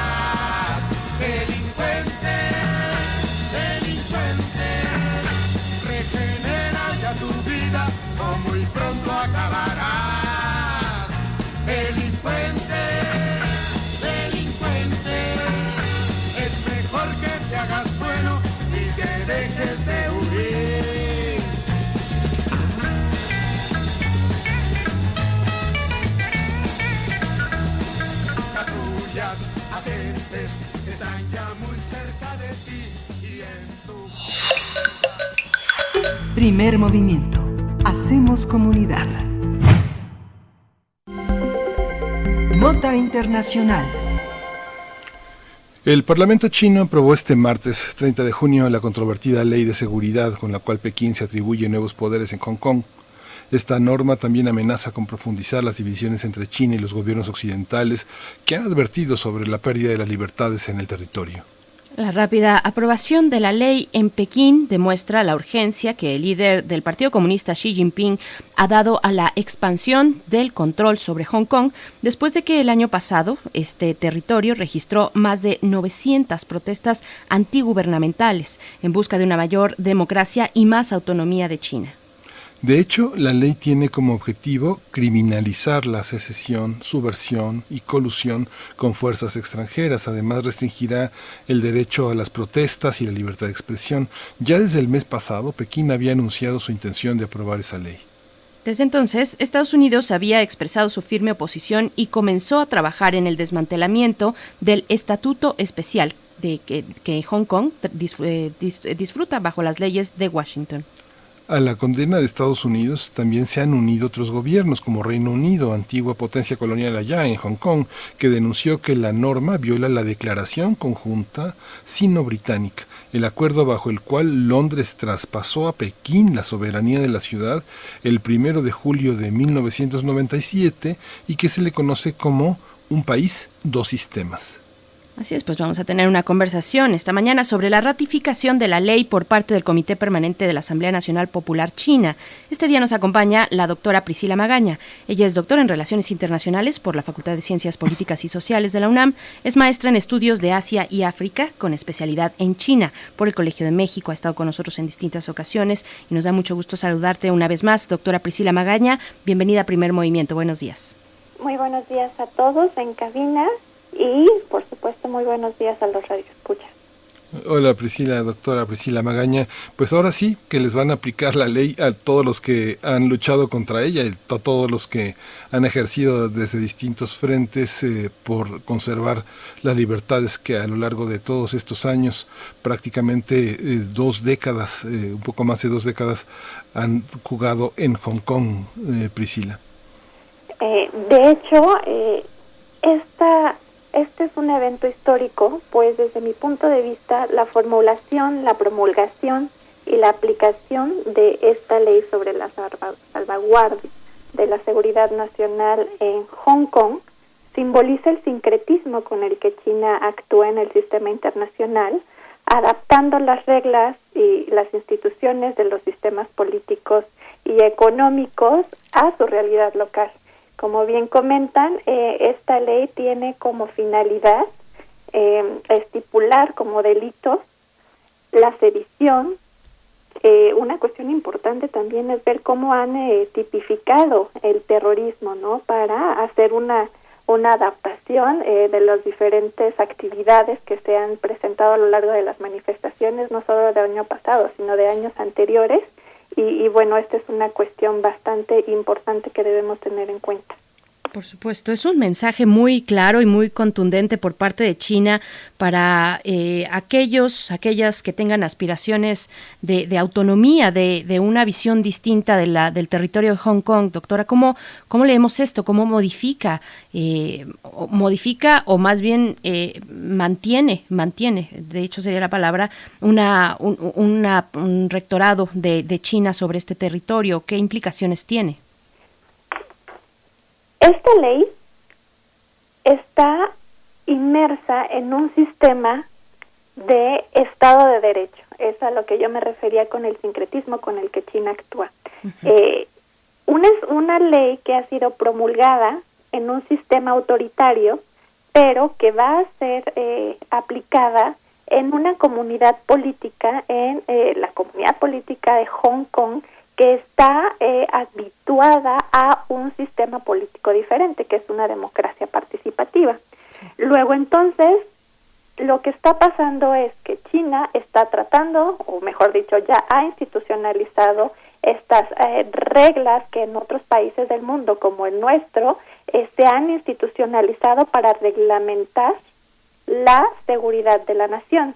Eh, recordemos que, por ejemplo, en México tenemos en el Código Penal Federal eh, un título específico sobre delitos contra la seguridad de la nación y delitos como la sedición eh, están incluidos en este en este punto. La parte fundamental es no es más allá de ver si está institucionalizando estos delitos o no, cómo es que se van a aplicar y sobre todo si de verdad, tal como lo ha anunciado Carrie Lam, esta ley es, simboliza la, la, relación más significativa para el punto de vista institucional, pero aquí la cuestión es cómo es que se va a realizar un proceso de reconciliación cultural en el que se considere a la comunidad, a la gente, a los hongkoneses como el principal actor político, más allá de eh, estos actos pues claramente subversivos que reclaman la autonomía de Hong Kong. ¿Cuáles son como los factores decisivos que orientaron al gobierno de Pekín a poner estas limitaciones? ¿Cuáles son los peligros que representa Hong Kong para el gobierno chino? Más allá de que Hong Kong represente un peligro, veamos cuáles beneficios son los que le ha traído Hong Kong a China. Hong Kong es uno de los de los enclaves económicos en los cuales no se podría entender el desarrollo eh, que ha tenido eh, China y que ha, la ha consolidado como la segunda potencia económica internacional. Entonces, si hay una hay desorden, si hay desestabilidad en Hong Kong, desestabilidad política como la ha habido eh, hasta ahora, se incitan otros problemas internacionales para China, como es la relación con Estados Unidos en el marco de esta guerra comercial y más allá, ¿no? Como hablaban con, con, el, con el entrevistado anterior, cómo se propicia, eh, digamos, esta presión por parte de Estados Unidos y sus aliados como Gran Bretaña y Japón para incidir en, eh, en la desestabilización de China como eh, en, en, su camino al ascenso, ese llamado ascenso pacífico que, que proclaman las élites. Entonces, desde ese punto de vista, eh, veámoslo, ¿no? Eh, cómo es que en un panorama geopolítico Hong Kong importa porque es, es digamos, un, un, un actor pivote que puede estabilizar o desestabilizar a China desde el interior. Pero eh, yo quiero hacer un énfasis muy importante en cómo es que China debe de reconsiderar su relación con los hongkoneses, porque si bien está instituido este principio de un país, dos sistemas, Entonces se considera a Hong Kong como parte de la China continental y el gobierno del Partido Comunista debería de reconsiderar un proceso de reconciliación con su población, con la población hongkonesa. Entonces, eh, tiene, hay muy, muchos retos eh, muy importantes, sobre todo porque esta ley de, de seguridad nacional para Hong Kong no hace más que exacerbar la, el sentimiento de miedo, por una parte, y la frustración política de los hongkoneses. Es muy interesante cómo se mandan mensajes entre sí, eh, China y Estados Unidos, a través de terceros, quien sea. En este caso le toca a Hong Kong. Y, y finalmente también Estados Unidos revoca el estatus especial que tenía con Hong Kong. Ya suspendió Estados Unidos la venta de armas para, para ese territorio. Eh, pues, ¿qué, ¿qué, podemos esperar de esta, de esta cuestión, de esta ley que se aprueba y de la reacción de un país como Estados Unidos en tensión comercial con China? Va a ser muy importante lo que eh, podamos registrar a partir de eh, la puesta en vigor. En específico, qué es lo que va a pasar con los ciudadanos que han sido, los ciudadanos hongkoneses que han sido arrestados en esta última manifestación, porque van a marcar un hito va a, digamos, ser el ejemplo con el cual los analistas y, la comunidad internacional vamos a poder apreciar eh, ese patrón de conducta que va a tener el gobierno eh, de Pekín para eh, solventar esta situación. va a ser muy importante porque va, va, a marcar la pauta. Y bueno, ¿qué podemos esperar de Estados Unidos y las reacciones que tiene en este, en este suceso? Eh, histórico, pues ya lo hemos visto, ayer eh, se reunió el Comité de Relaciones Exteriores de, de eh, el Congreso de Estados Unidos y se hizo un hearing, un hearing para cuestionar la finalización de este acuerdo de, de, un país, dos sistemas en Hong Kong. Entonces, tal cual como en el TECMEC, en el que Estados Unidos puede decir si México no ha cumplido con alguna norma, eh, a pesar de que no existe un acuerdo internacional que se que institucionalice esta actividad de Estados Unidos en Hong Kong, está pasando, ¿no? Entonces también debemos de reconsiderar este papel eh, geopolítico y también las actitudes de Estados Unidos, las actitudes de hegemón con eh, ciertos tintes de colonialismo, incluso no interferir en, en la soberanía de, de, otro país, pero ahora vemos con, con tintes claramente políticos en el contexto de, de, no solo la guerra comercial, sino la relación entre el hegemón y, un país en ascenso que aún está por cuestionar si puede llegar a ser o no una superpotencia internacional. Por supuesto. Doctora Priscila Magaña, nos queda, en realidad no nos queda tiempo, pero yo quisiera conceder un minuto nada más para hablar de la gente, de la gente que se ha eh, manifestado durante tantos meses en las calles de Hong Kong en contra de ciertas cuestiones, una ley muy particular de extradición a China, me parece que, que ese fue el inicio de todo. Pero, ¿qué decir de esto? ¿Qué se espera? En un breve comentario te pediríamos qué se espera del ambiente en las calles, ahora también en pandemia, eh, frente a esta decisión, esta ley que ya entra en vigor. Eh, el año pasado, hasta dos millones de personas se llegaron a manifestar en contra de la forma en la que China estaba eh, actuando en la política de Hong Kong.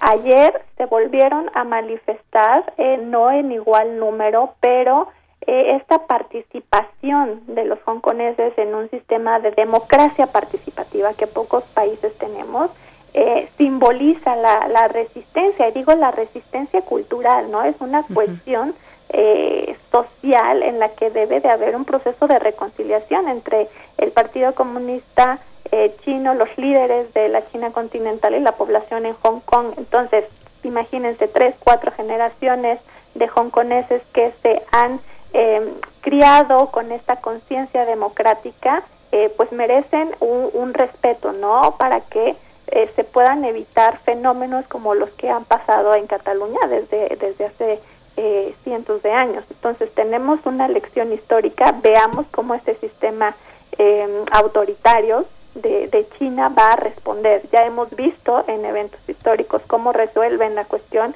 los países del sistema occidental. sustentándolo en este en este sistema de, estados soberanos entonces pues queda una tarea pendiente y eh, sobre todo para la, la población hongkonesa cómo es que van a tener este proceso de resiliencia o resistencia dentro de esa participación democrática sí pues doctora Priscila Magaña, doctora en Relaciones Internacionales por la Facultad de Ciencias Políticas y Sociales de la UNAM, maestra en estudios de Asia y África en con especialidad en China por el Colegio de México y le agradecemos muchísimo que esta mañana nos haya compartido esta interpretación sobre este aspecto tan importante sobre China. Muchas gracias y nos escuchamos pronto, espero. Gracias a ustedes, que tengan buen día. También despedimos a la radio Nicolaita allá en Morelia, Michoacán y bueno, ya prácticamente nos vamos, Berenice prácticamente nos vamos. No sé si con algo de música, sí, sí. Lo que vamos a escuchar se titula Están cambiando los colores de la vida. Está a cargo de los chihuas. Sí, nos vamos con esto de los chihuas. Vamos después al corte de la hora. Si quieres ser feliz, tienes que saber vivir. En la vida lo mejor, con dinero no lo Los colores ya van a cambiar, con el tiempo se van a acabar. Mira, mira cómo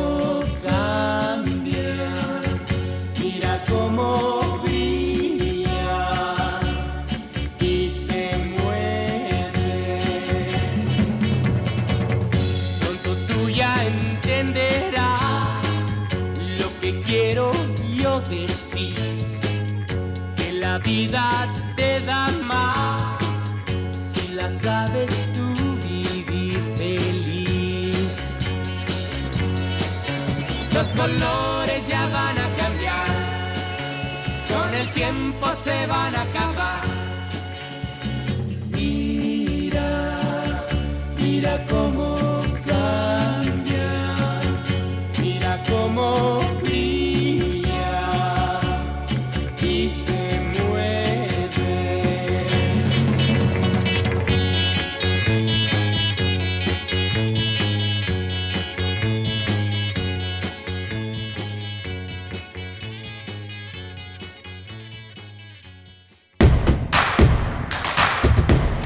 Síguenos en redes sociales. Encuéntranos en Facebook como Primer Movimiento y en Twitter como arroba PMovimiento. Hagamos comunidad.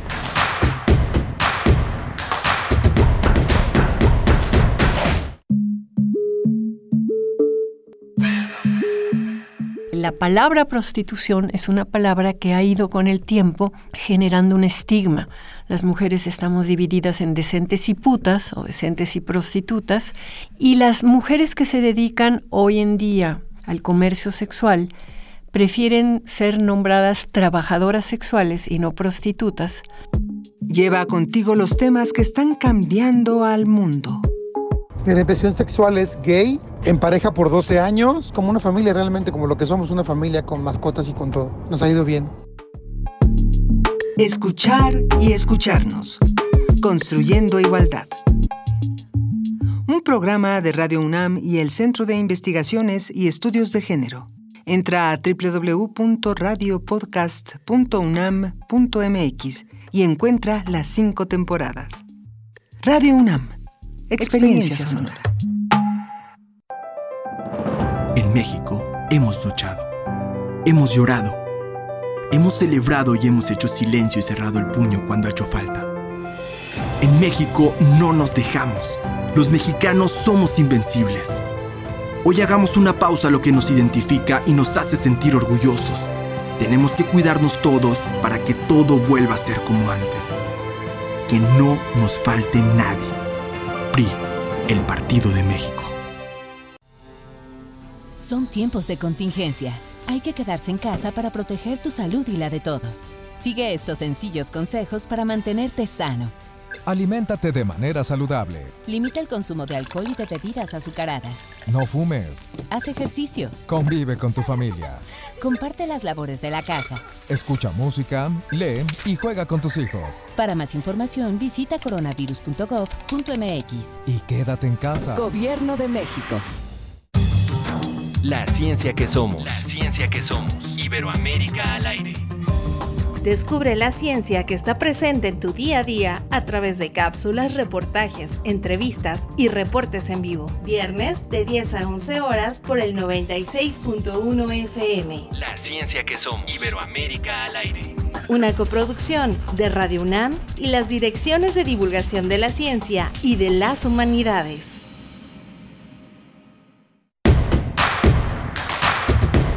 Encuentra la música de primer movimiento día a día en el Spotify de Radio UNAM y agréganos a tus favoritos.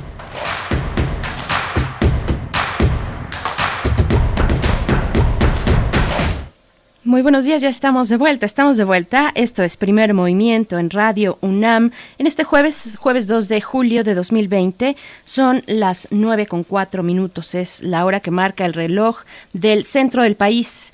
Y pues estamos, estamos iniciando nuestra tercera hora pues de manera remota, ya lo sabemos, guardando la sana distancia y tratando de leernos así, a ciegas, eh, haciendo radio en vivo de esta manera, con mucho gusto para todos ustedes quienes son, sintonizan el 96.1 de FM, el 860 de AM, todo el equipo de primer movimiento atento, atentas a, esta emisión cotidiana que pues nos acompaña también, nos acompaña. Eh, esperamos que así sea para ustedes, pero sí lo es para nosotros. Miguel Ángel Quemain, del otro lado de la línea. Buenos días, ¿cómo estás? ¿Cómo te va? Hola, Berenice Camacho, buenos días, buenos días a todos nuestros radioescuchas. Pues nos va bien con esta música que ahora nuestra producción ha seleccionado un recorrido extraordinario por los años 60, 70 y 80 que nos recuerdan pues lo que hemos sido y por lo que hemos luchado. Ya abrimos el programa con un gran crítico musical, un hombre del rock y del periodismo cultural, Oscar Sarkis, que nos recordó la presencia de Monsiváis y cómo los espacios se abrieron políticamente para eh, conocer otras expresiones que enarbolaban las juventudes que desde finales de los años 50 y luego en los años 60 cambiaron el rostro de la segunda mitad del siglo XX de una manera muy importante y bueno, como desde Argentina hasta Estados Unidos toda esta estela de cambio uh, nos ha llegado hasta hoy, Berenice. Por supuesto, y para mostrar la faceta musical de Monsiváis, de Carlos Monsiváis, no solamente en general y en términos amplios la faceta musical, sino del rock, específicamente del rock, y pues hemos tenido pues este viaje también musical que nos propone Uriel Gámez, que se encuentra en la producción ejecutiva. Por cierto, esta mañana está Uriel Gámez en la producción ejecutiva, acompañado de Socorro Montes en los controles técnicos. Así es que bueno, iniciamos esta última hora del día de hoy para primer movimiento. Vamos a estar conversando con el doctor Alberto Betancourt, como cada jueves, de los mundos posibles. Hoy hablaremos, bueno, de esta esta ley que nos puede dar para no parar, para no, no parar en un contexto como el mexicano, la Ley Federal de Variedades Vegetales, el aplazamiento de esta ley, el triunfo de los hijos del maíz y semilla de soberanía, dice así el doctor Alberto Betancourt, es la manera en la que titula una conversación que queremos también escuchar de parte de ustedes a través de sus comentarios en redes sociales, en Twitter, estamos como arroba Movimiento, así sencillo, nos pueden seguir y nos pueden enviar un mensaje para seguir haciendo comunidad para saber cuáles son sus opiniones respecto a esto que nos toca a todos y a todas. También en Facebook estamos como primer movimiento. Y pues bueno, gracias de antemano a todos los que han escrito durante este, esta mañana. Muchísimas gracias por sus comentarios, por darnos los buenos días, por seguirnos los unos a los otros y seguir haciendo comunidad a través de la radio eh, universitaria. Pues vamos después también, Miguel Ángel, a tener nuestra sección de derechos humanos. Sí, va a estar con nosotros Justamente Alicia Vargas Ayala, directora del CIDES, es una IAP, el Centro Interdisciplinario para el Desarrollo Social, e integrante del Consejo Directivo de la Redim. Hemos dado una importancia que curiosamente no, no se le da en otros medios al tema de la infancia. Hemos insistido desde hace muchos meses, desde hace ya años yo creo, en, en este tema de los huérfanos de la violencia, los huérfanos de la violencia intrafamiliar, de los feminicidios y ahora también los huérfanos de la enfermedad del COVID-19 que han dejado a muchos niños en un duelo pues tremendo, tremendo y Alicia Vargas Ayala explora la necesidad de entender cómo se gesta, cómo se, cómo se metaboliza el duelo en la infancia. Hoy vamos a hablar de eso. Por supuesto, pues bueno, antes de que todo eso ocurra, nos vamos a ir con la poesía, la poesía necesaria en esta mañana de jueves. Vámonos. Primer movimiento. Hacemos comunidad. Es hora de Poesía Necesaria. Bien, pues hoy, hoy en la poesía y en la música también nos vamos a Cuba. Vamos a escuchar la poesía de Waldo Leiva, eh, este poeta pues tan popular, poeta y periodista cubano, nació en la isla en 1943, tiene hoy 77 años. También fue profesor de estética, eh, tuvo una muy buena temporada, varios años, como profesor de estética y literatura cubana y también latinoamericana. Fundó distintas revistas literarias, fue ganador del premio Casa América de Poesía Americana y el poema que eh, hemos considerado para esta mañana de Waldo Leiva se titula Es tocable la sombra. Ese es el título del poema de esta mañana. En la música, en la música para todos aquellos que extrañan ir a bailar, los que lamentamos que un lugar como, por ejemplo, el Salón Los Ángeles no sea prioridad en la nueva normalidad, pues bueno, se entiende, pero se extraña. Vamos a escuchar eh, un poquito para seguir extrañando a gusto una canción que se titula Un tabaco para el egua a cargo de la Orquesta Acocán, la Orquesta Acocán, que es este colectivo de fabulosos músicos, fabulosos músicos cubanos, con la dirección de José Gómez, eh, que también está en la voz de esta orquesta. Así es que vamos con la poesía. Waldo Leiva, un poeta que se cita de memoria, dice así Fidel Antonio Horta, una poesía que no comunica un contenido anímico, sino su contemplación. Esto me gustó mucho, estas definiciones de Fidel Antonio Horta acerca de Waldo Leiva. Vamos con Es tocable la sombra. Íntima es la madera y dolorosa el agua que fluye hacia la espalda. La tarde cae, viene desde algún sitio sin huella, sin sonido. Es tocable la sombra. Mi piel en el espejo tiene anuncios que muerden. Salgo a la calle con la misma pregunta, pero mi voz no asombra, ni recuerda el timbre de otros días. Nadie tiene respuestas. Los que pasan buscan rumbos distintos. Si me miran, creen descubrir mapas ajenos, historias que no les pertenecen, dados marcados por otros tiempos. Vengo de allí. Les digo, solo me he adelantado un poco. Mírenme, repito, yo estoy en el sitio al que ustedes deben llegar mañana, si antes no se borra su sombra en el camino, pero pasan de largo a través del espejo y los veo multiplicarse, perderse sin retorno.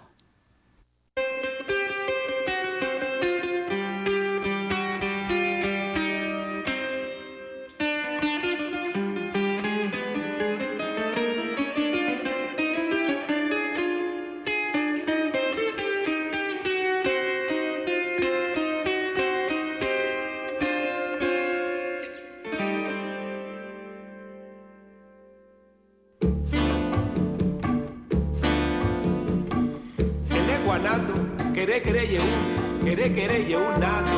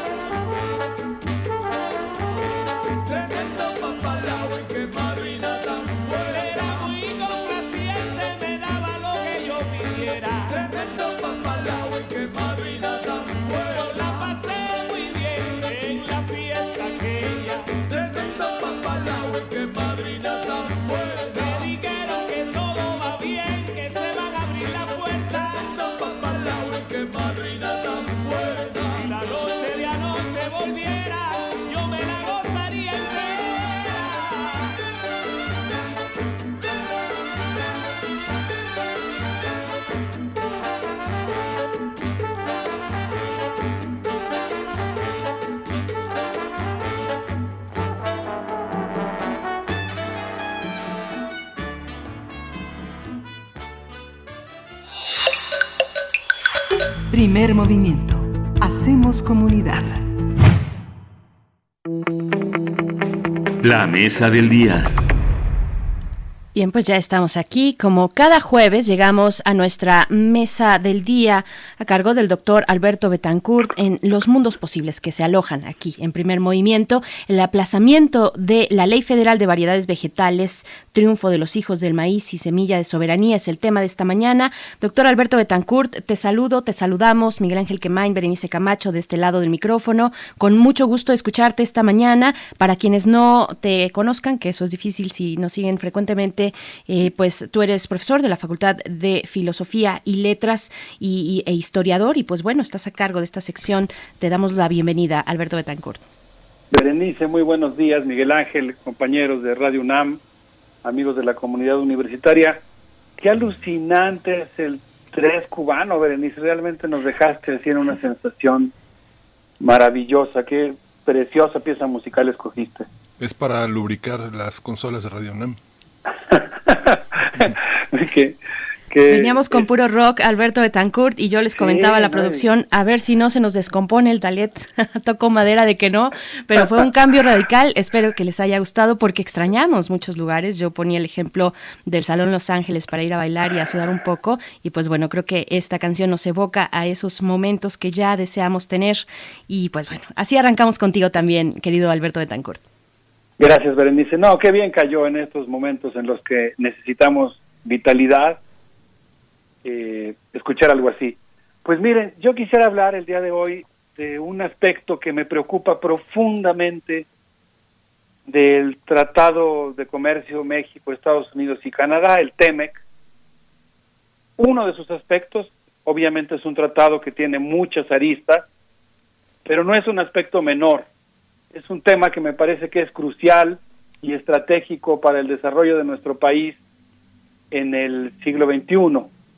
Y es el asunto de que en buena medida este aparentemente solo tratado comercial es en realidad mucho más porque representa una camisa de fuerza que en cierto sentido es, por decirlo de alguna manera, eh, superior a la Constitución mexicana, en cierto sentido, insisto, nosotros tenemos que hacer valer nuestra Constitución y nuestra soberanía, pero el problema es que el tratado compromete a nuestro país a adoptar cierto tipo particular de legislación y lo compromete a no modificar, por ejemplo, leyes ambientales, leyes laboral, laborales, que violarían el espíritu comercial del tratado, lo cual, sin lugar a dudas, repercute en el hecho de que nos quita libertad y libertad de acción para que los mexicanos, nuestro poder legislativo, decidan qué es lo que quieren hacer. En ese sentido, pues se puede decir que el TEMEC es, en muy buena medida, un instrumento que además de ser simplemente un tratado comercial, es también y lamentablemente un instrumento de una integración silenciosa, subordinada y elitista de la economía mexicana y de muchos aspectos de la vida mexicana a los Estados Unidos. Y en ese contexto, pues yo creo que reclaman de toda nuestra atención, de nuestra mirada crítica y de nuestro más eh, poderoso espíritu de construcción de alternativas y de defensa celosa de nuestra libertad y de nuestra soberanía. Quisiera decir que el día 24 de junio, el senador Ricardo Monreal, eh, que desde mi punto de vista pues tiene una alianza política también con el canciller Marcelo Ebrard, sostuvo una reunión con el presidente Andrés Manuel López Obrador, durante la cual estoy citando la información que apareció en la síntesis informativa de la, del Senado de la República, durante la cual, según el senador, se acordó o se afinó, no entiendo bien, la realización de un periodo extraordinario de sesiones para arreglar seis leyes secundarias para ajustarlas a las exigencias del TEMEC y yo diría, eso desde luego no lo dijo el senador, para ajustarlas a las exigencias de los Estados Unidos. Eh, que pues si de por sí eh, tenemos una relación asimétrica, en esta ocasión pues tenemos un presidente que embiste con todo lo que pueda. Estamos hablando de seis leyes secundarias que tenían que ser aprobadas antes de la entrada en vigor del TEMEC y antes de la visita que era el presidente de nuestro país a los Estados Unidos. Y resulta que afortunadamente, y eso es quizá el tema en el que yo quisiera centrarme, dentro de ese paquete estaba una nefasta iniciativa, yo le pongo el adjetivo de nefasta, una nefasta iniciativa de ley de variedades vegetales que según el doctor Rafael Ortega Pasca, uno de los investigadores más prestigiosos sobre el tema del maíz, académico de la Universidad Autónoma de Chapingo, eh, formado eh, en la escuela directa de, de Babilov, en, en, la Unión Soviética, obtentor de tres variedades vegetales, o sea, un verdadero experto en el tema, pues según él, esta iniciativa de ley restringiría la siembra, la mejora y el intercambio de semillas que realizan alrededor del 85% de los agricultores mexicanos. Pero afortunadamente, y por eso la intervención del día de hoy podríamos decir que es muy optimista, la presión social del movimiento campesino, de los académicos e investigadores, de los propios obtentores, digamos, con un espíritu popular, vamos a decirlo así, eh, de organizaciones de la sociedad civil, hizo que en lugar de que se aprobaran seis, seis leyes para ajustarlas al TEMEC, se aprobaron solamente cinco y esta ley fue aplazada. De tal manera que podríamos decir que en esta ocasión el movimiento social presionó y hubo alguien en las alturas, yo estuve hablando con muchas personas en estos días, hubo alguien en las alturas que escuchó y logró detener la ley.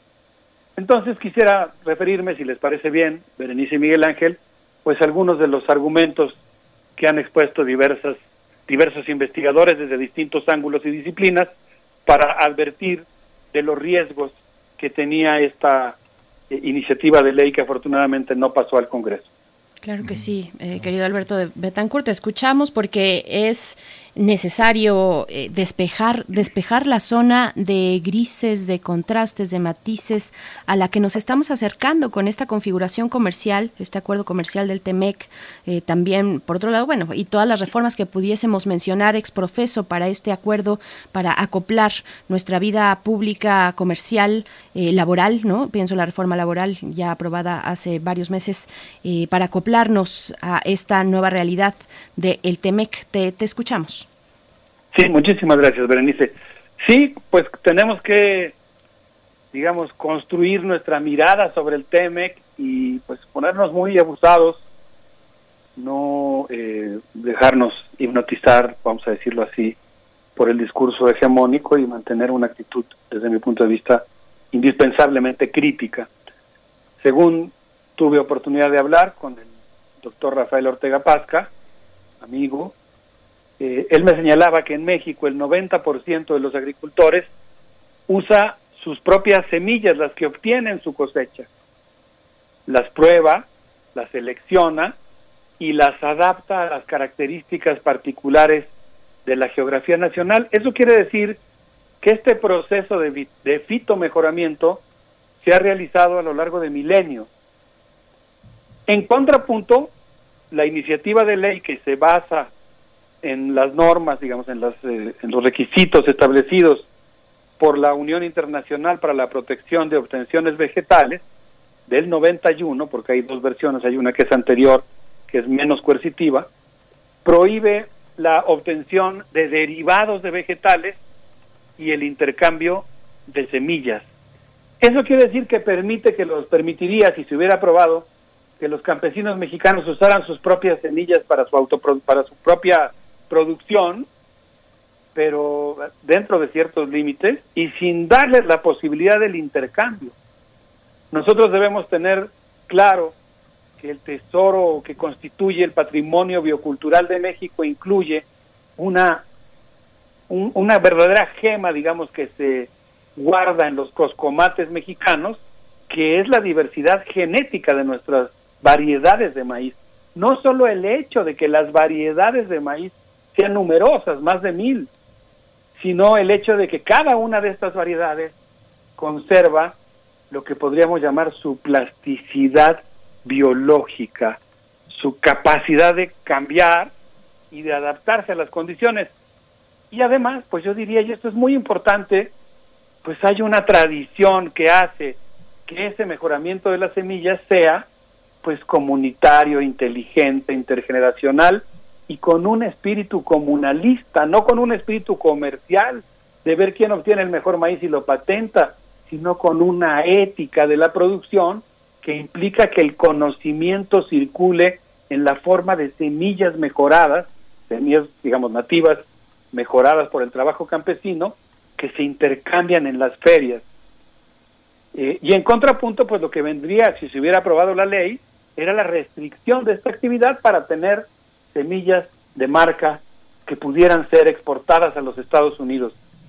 Me decía el doctor Rafael Ortega Pasca que en jitomate y en flores casi toda la semilla que nosotros usamos es importada.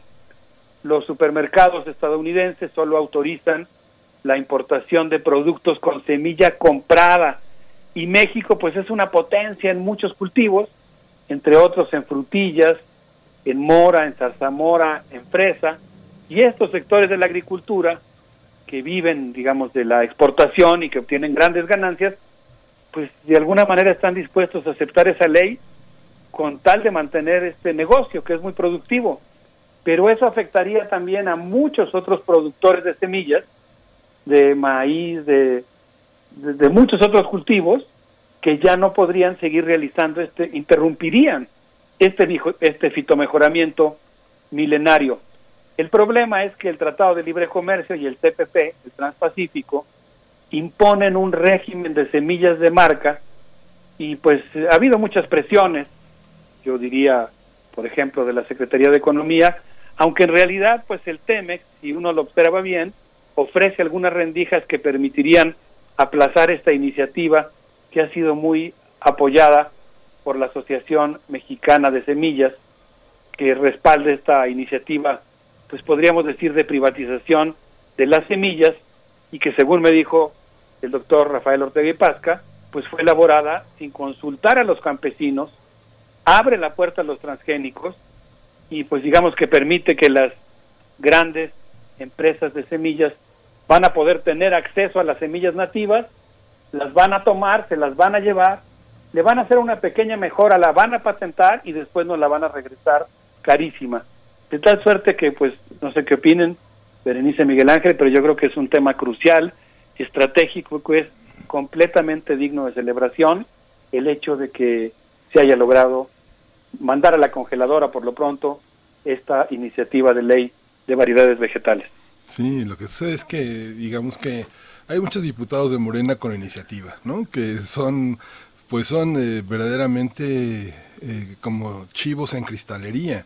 El Plan Nacional de Desarrollo que propuso el presidente de la República, el gobierno de la Cuarta Transformación, pues justamente favorecía la, este, criticaba la que eh, agroindustrias eh, implantaran megaproyectos y condenaba el abandono a comuneros, ejidatarios y pequeños propietarios. Y justamente la propuesta de la reforma pues criminaliza eh, justamente en el artículo 54 con penas de cárcel de 2 a 6 años y multas entre 10 mil y 40 mil unidades de medida que pues yo creo que en media vida ganan estos eh, agricultores a quien aprovecha una variedad de, de semillas que tradicionalmente han circulado todo el, todo el tiempo, toda la vida, desde, desde que este, hay agricultura en este país, ¿no? Entonces, esa manera de criminalizarlos, pues es una, es una afrenta internacional, porque hay un, toda una cuestión sobre las semillas en Asia, en Europa, y, eh, y, en África, que hay una, hay una defensa internacional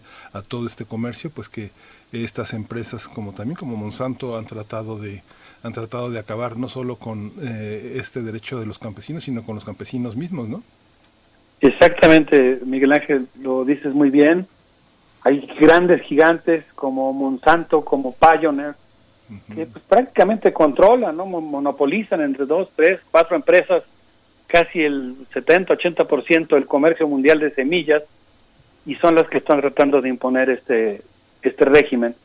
Yo hablé con un amigo muy querido, Quetzal Argueta, historiador de la ciencia, que se ha especializado en historia de las semillas, y les parece bien después de la música y de esta celebración, de este triunfo, ahí es donde yo creo que todos podríamos, digamos, apreciar la importancia que tiene que la sociedad civil esté vigilante y también esté pues ejerciendo presión para obligar a que el gobierno y el poder legislativo sigan un cierto rumbo. Podríamos hablar de lo que me platicó Quetzal, pero si les parece bien y siguiendo los ecos eh, de nuestros orígenes africanos, podríamos escuchar a Élida Almeida con esto que se llama Nada Camuda para situarnos un ratito en este enclave geopolítico precioso llamado Cabo Verde. Vamos a escuchar y volvemos a los mundos posibles. que panca fácimo tu barulho Mas hoje também me tem trabalho Vira um flal, nunca tem culpa A mim deta zero pra levantar na hora Tem razão menino pan vão falar a verdade. Caminhar a camura.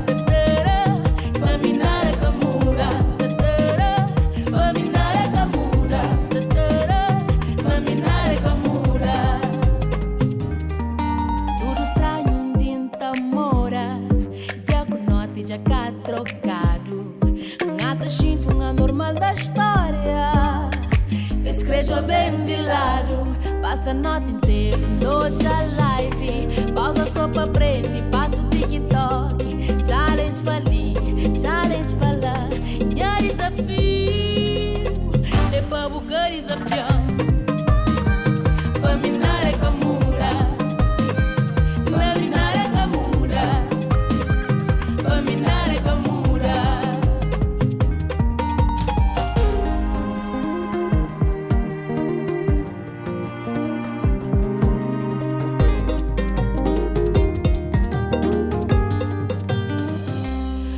Passa a noite inteira, toda live Pausa só pra aprender, passo TikTok Challenge pra ali, challenge pra lá Minha desafio é pra buscar desafiar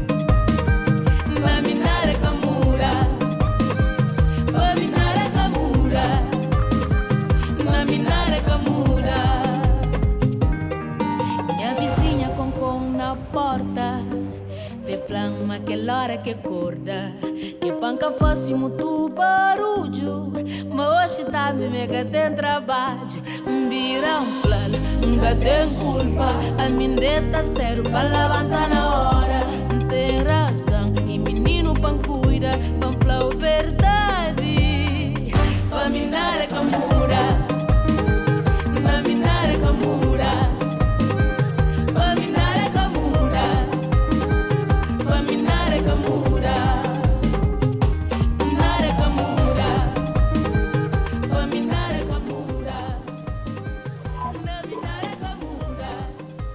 Estamos de vuelta. Elida Almeida es lo que acabamos de escuchar en este jueves de Mundos Posibles.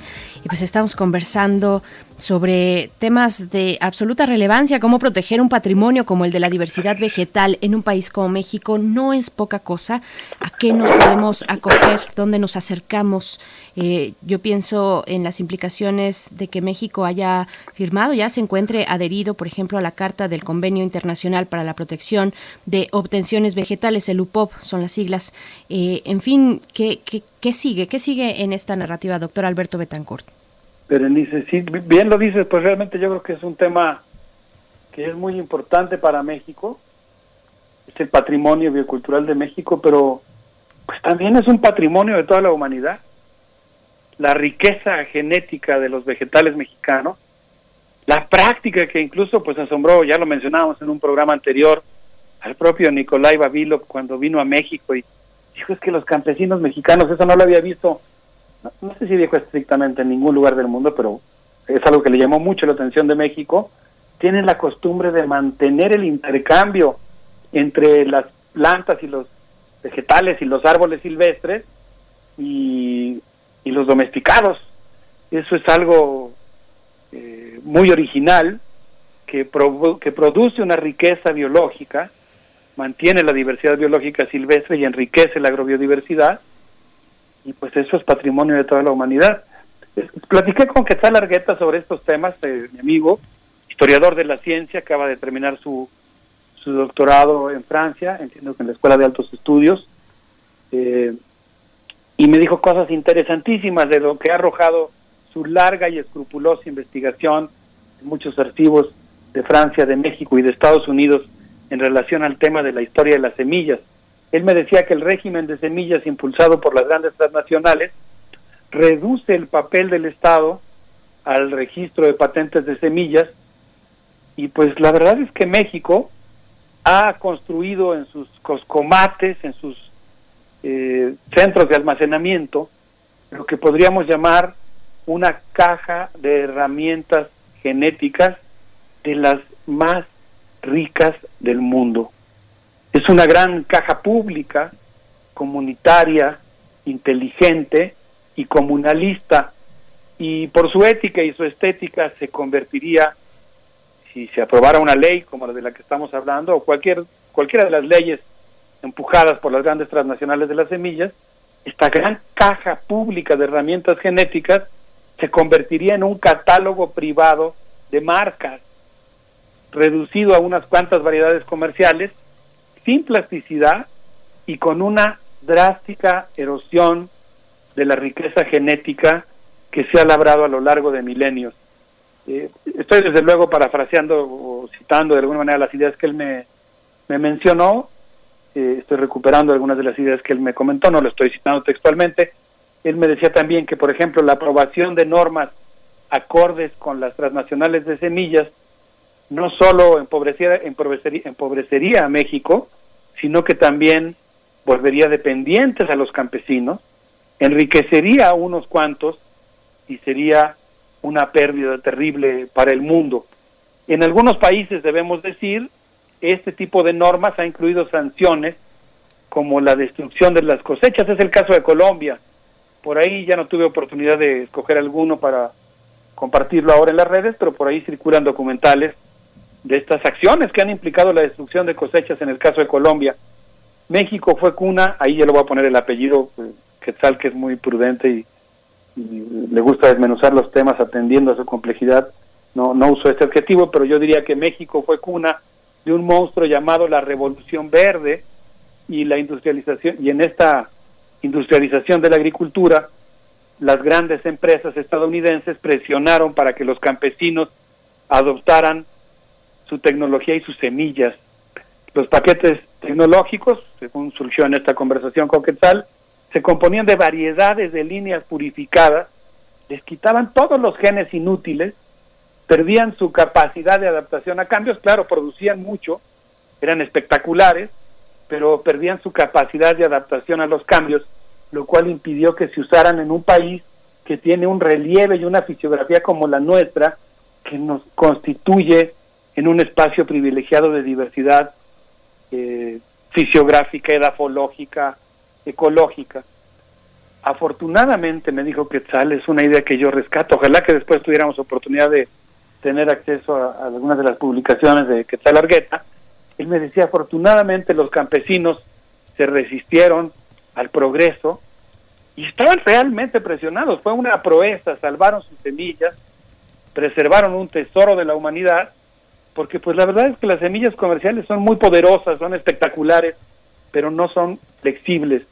De tal manera que incluso ahí donde lograron penetrar las regiones de México en las que llegaron las variedades mejoradas y pues por diversos mecanismos de coerción los campesinos las fueron adoptando, la verdad es que esas semillas mejoradas no podían satisfacer las necesidades gastronómicas eh, de México, ¿no? Las semillas mejoradas, por más rendidoras que fueran, no podían satisfacer lo que podríamos llamar la demanda palatina de los mexicanos, el gusto y la variedad de semillas que nosotros necesitamos para todas las formas de presentación de nuestros platillos.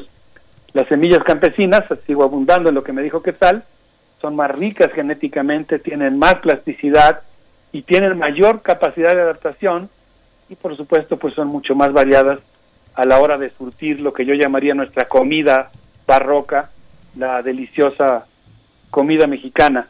Entonces, bueno, Quetzal me decía que las campañas contra el hambre, por ejemplo, que impulsó la Fundación Rockefeller, causaron muchos problemas de dependencia, de fracasos a la hora de sembrarlas en el suelo mexicano, pero me decía Quetzal, yo eh, sí, me gustó mucho la conversación con él porque al mismo tiempo que mantenía una clara postura política de defensa de los saberes tradicionales, también como historiador pues decía, bueno, pero nosotros necesitamos una aproximación compleja a los problemas y la verdad es que no existe en cierto sentido el imperialismo puro y duro, tiene sus fisuras, tiene sus grises, tiene sus matices.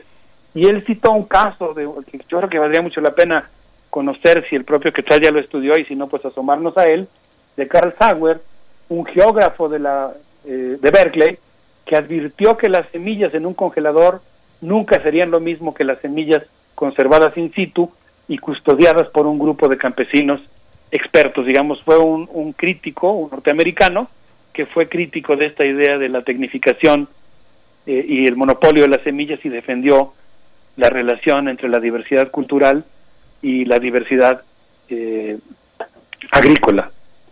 No sé cómo ven, Berenice No, bueno. Miguel Ángel. Pues vemos un montón de, cuestiones ahí, me parece, Alberto Betancourt, con lo que nos compartes. Mm, Para, para iniciar el cierre, si lo podemos poner así, la coartación de las libertades en el campo mexicano. ¿No? La- las patentes de semillas eh, impiden, por ejemplo, el intercambio libre de esas semillas entre campesinos, de campesino a campesino, y no solamente el intercambio de semillas, o no tiene, no tendría pues solamente la cobertura sobre la semilla, sino los productos posteriores de la semilla, ¿no? Es, eh, es, es limitar esa, de haberse puesto en marcha, limitar esas, esa serie de libertades, esa configuración de libertades que se han ganado a lo largo de, de- de siempre, pues, ¿no? Por, por ponerlo corto. Sí, sí, no, no, es algo realmente terrible. Tuve en esta semana la oportunidad de hablar con Mariana Fensi, amiga también, aprecio mucho, me le pedí ayuda y me mandó así toneladas de información, pero al mismo tiempo toda muy selecta.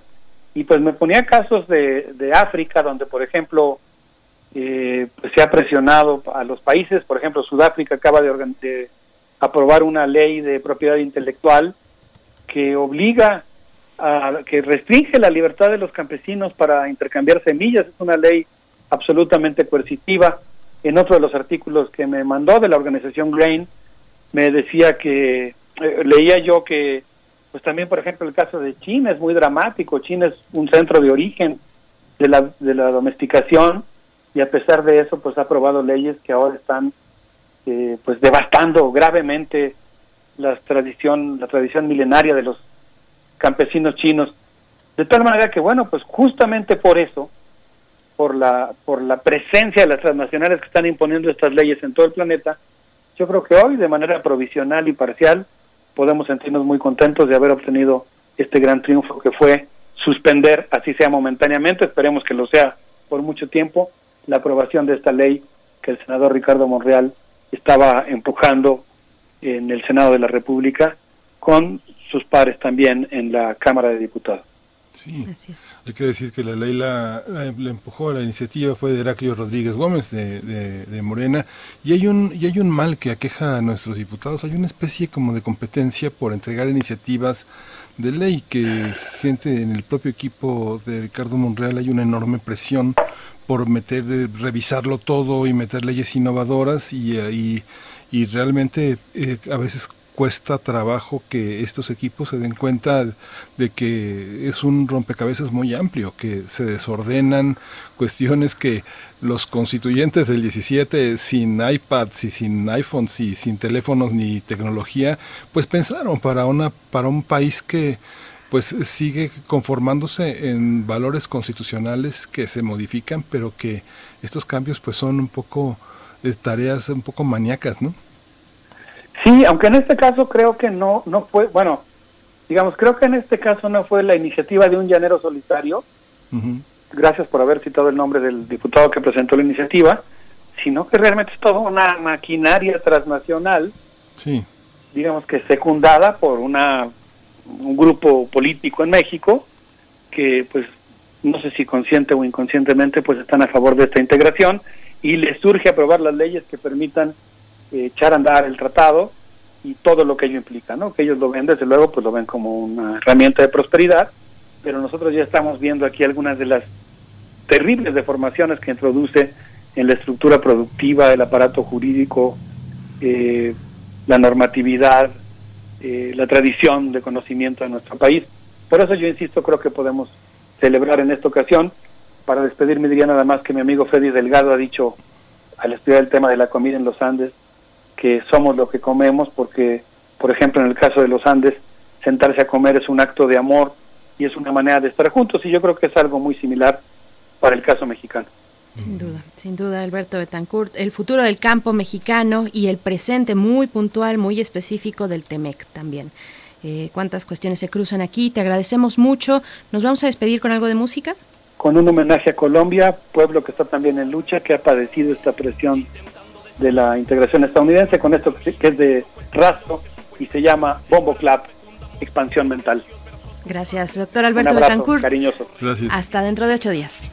Vamos a escuchar. Que el sampler soul caja y bass con fones. Todos de mente son mensajes cómplices míos. Escúchalo despacio e inhálate este ocio y no confunda rebeldía con tu puto desprecio. Que hablamos de poesía. Ya vendrán los negocios ante todo la alegría. Resistencia ese es el precio. Desde abajo salimos golpe los aguantamos. En nuestro rap latino por eso del barrio hablamos. Cambiamos con sonido lo que muchos difamaron porque entendieron el rap es lo que amamos. No traguen la decadencia del capitalismo que acá hay que trabajar bastante para no caer en el abismo la perdicia el facilismo. Al mediocre condenan se creen reyes. Y como esclavos se encadenan faux check in my reading. Verás no padece de esto el texto que canto crece desde distintos contextos. El rap es mi alimento aquí te lo demuestro. Y si aún te quedan dudas pon atención a este encuentro men. Hip hop de mental lyric zone en la conexión. Na na na na en el Bom Bom Club De norte a sur se siente el Bom Club Desde el hip hop doy mi Revolución en mi Bom Bom Club Expansión mental que suena el Bom Bom Club. De norte a sur se siente el Bom Club. Desde el hip hop doy mi Bom Bom Club. Revolución en mi Bom Bom Club Expansión espiritual mental. Abre los ojos que estas palabras masacran conciencia Por eso entiende. Hay mucho ignorante y no comprende que esto no es hacia las ganas de mostrarse ante gente que no es solo en tarima que hay que ser consecuente. Con lo que balbucean muchos te engañan de frente. Por eso el sudor cae nunca lo dudes. Aquí no rompemos el lomo para construir no para que te adulen. Sube la mano y no disimulen que de verdad para que se anulen las mentiras que por ahí muchos han hecho que circulen. Sube tu combo no pierdas la fuerza de este bombo que de este árbol nos convertimos en rama y tronco. Desde los putos cuatro cardinales estalló aquella convicción de transformar con el hip hop man aquí cantamos lo que muchos nunca ven pero tranquilo y súbete ya este tren. Si es que pretendes contagiarte de algo nuevo de sentirte vivo en este mundo de borregos man arriba la mano hip hop. Eso en el Bom Bom Club De norte a sur se siente el Bom Club Desde el hip hop doy mi Bom Bom Club Revolución en mi Bom Bom Club Expansión mental que suena el Bom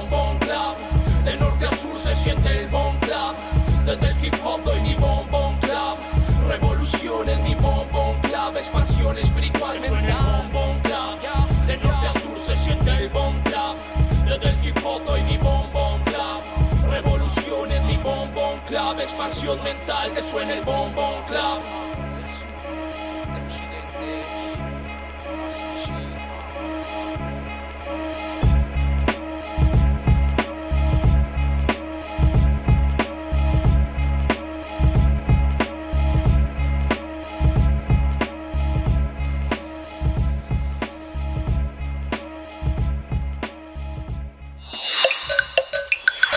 Primer movimiento. Hacemos comunidad. Bien, pues estamos aquí de vuelta después de los mundos posibles y este hip hop colombiano, donde también allá en Colombia y por supuesto que se muestra la, la lucha que se realiza por el territorio, vaya en todo, en toda la región latinoamericana, con una eh, necesidad, pues no necesidad, una voluntad de, de- de poder y de dominación que, que- que se tiene, que sabemos, y no es exagerado decirlo así tal vez, eh, por parte de Estados Unidos, sobre toda la región, Miguel Ángel Quemain, pues estamos aquí cuando son las 9 con 49 minutos de la mañana de este jueves 2 de julio y estamos a punto de conversar con Alicia Vargas Ayala, directora del CIDES-IAP, eh, en nuestra sección de Derechos Humanos para hablar esta mañana de los niños, las niñas, la infancia, centrarnos en la infancia durante este momento de pandemia y en específico sobre las pérdidas de familiares eh, que han tenido niños y niñas en, en México y cómo tratarlos y cómo acercarnos a este tema tan sensible para la- las infancias y la niñez, Miguel Ángel. Sí, ha sido muy interesante. Alicia Vargas Ayala nos envió una información eh, fascinante porque tiene que ver con varios psicoanalistas latinoamericanos que han pasado por México.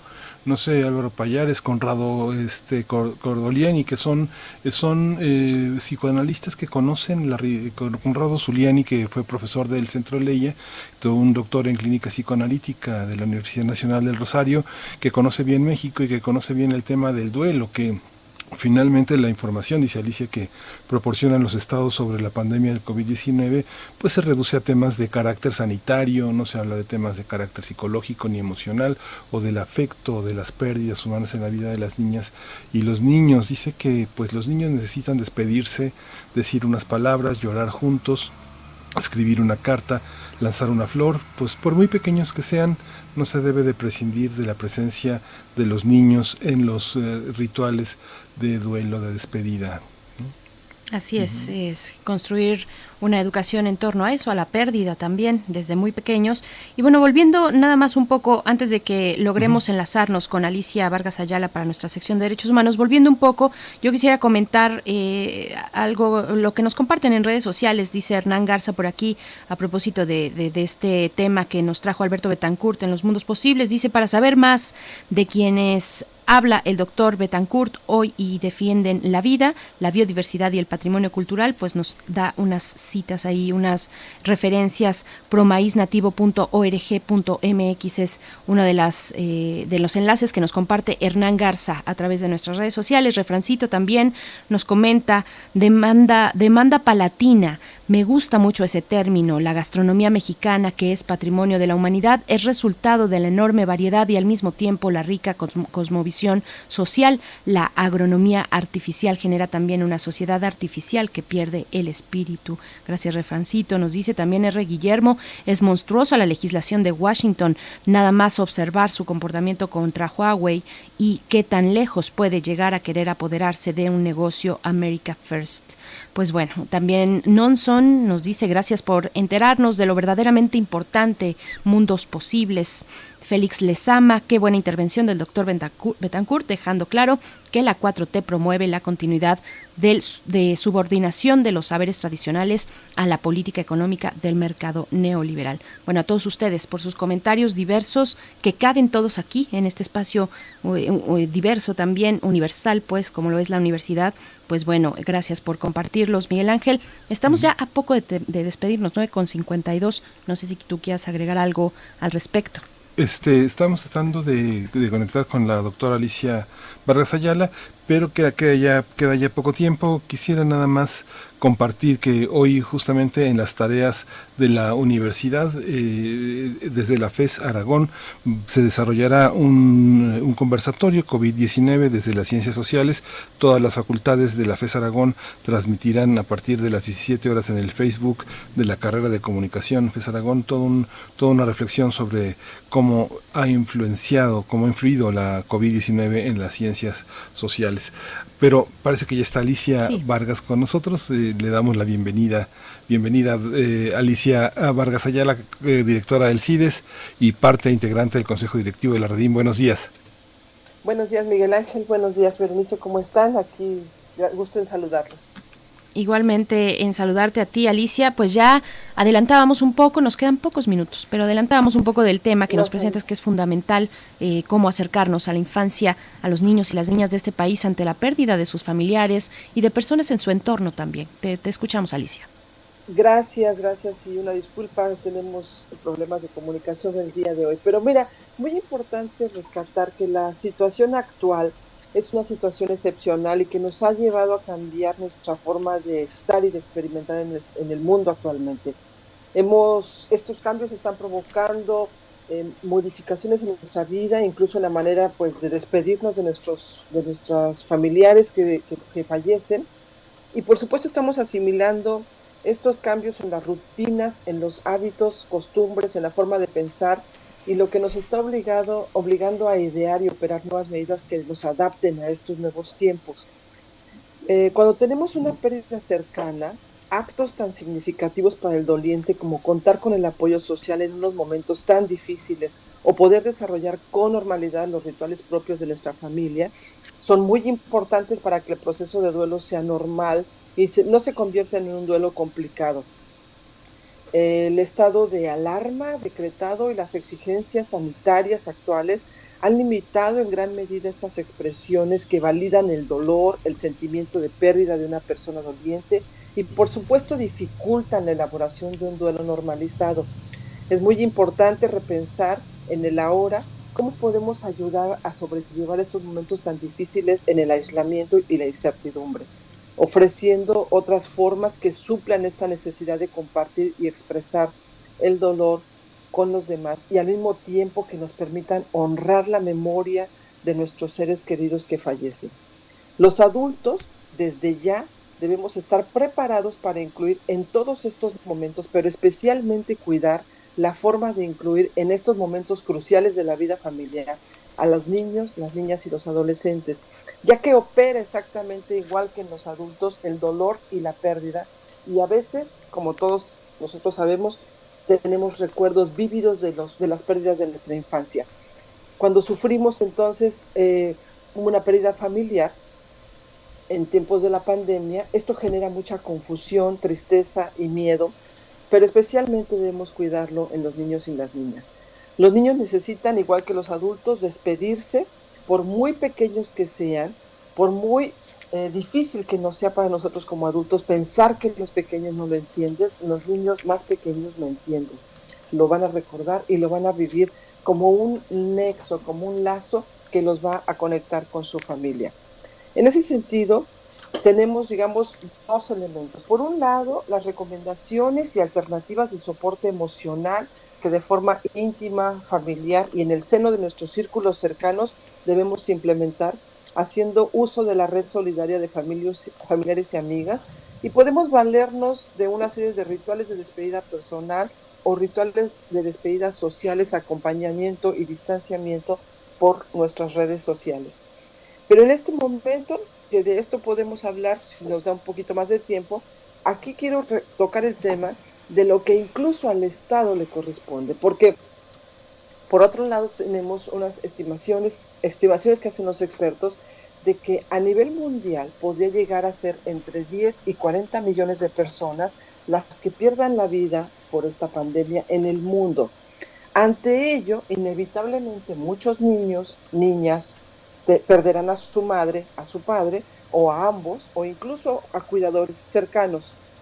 Así que resulta ineludible que los estados busquen mecanismos institucionales para uh, Perdón, estoy escuchando un poco de ruido. ¿No, verdad? Nosotros te escuchamos muy bien, Alicia, y de hecho tenemos un minuto solamente contigo para tu cierre, pero te escuchamos con atención. Es importante cerrar con esto, que los estados busquen mecanismos institucionales para atender estas necesidades emocionales. Y bueno, pues señalar que eh, la información tiene que estar al alcance, que debe de institucionalizarse y que a través de los, de los, de los medios públicos también debe contemplarse y cuidarse siempre la salud emocional tanto de las personas dolientes adultas como de niños y niñas. Y bueno, pues esta es la aportación del día de hoy. Eh, muchas gracias por la escucha, gracias por el tiempo y bueno, pues quedamos al pendiente y esperemos escucharnos la próxima quincena. Por supuesto que sí. Te agradecemos mucho, Alicia Vargas Ayala, y, pues estaremos también compartiendo estos ángulos importantes y este llamado que hacen eh, las distintas organizaciones, entre ellas la Redim, también eh, IAP, eh, que tú eres directora de CIDES IAP. pues bueno, estaremos sobre este tenor que nos compartes y te agradecemos y nos escuchamos dentro de 15 días contigo. Gracias. Gracias, muy buen día. Hasta luego. Pues eh, ya concluimos, cerramos primer movimiento, nos escuchamos mañana de 7 a 10 de la mañana, le agradecemos a todos nuestros radioescuchas que nos acompañan en este ejercicio casi maratónico de tres horas y esta voluntad de pensar, de discutir esta forma de universalidad desde la universidad. Y bueno, Berenice, pues nos vamos ya. Nos vamos ya con Banda Bosti, que es lo que ya estamos escuchando de fondo. La canción es Abran esa puerta es lo que, con lo que nos despedimos. Gracias, Miguel Ángel Quemán. Gracias, esto fue Primer Movimiento. El mundo desde la universidad.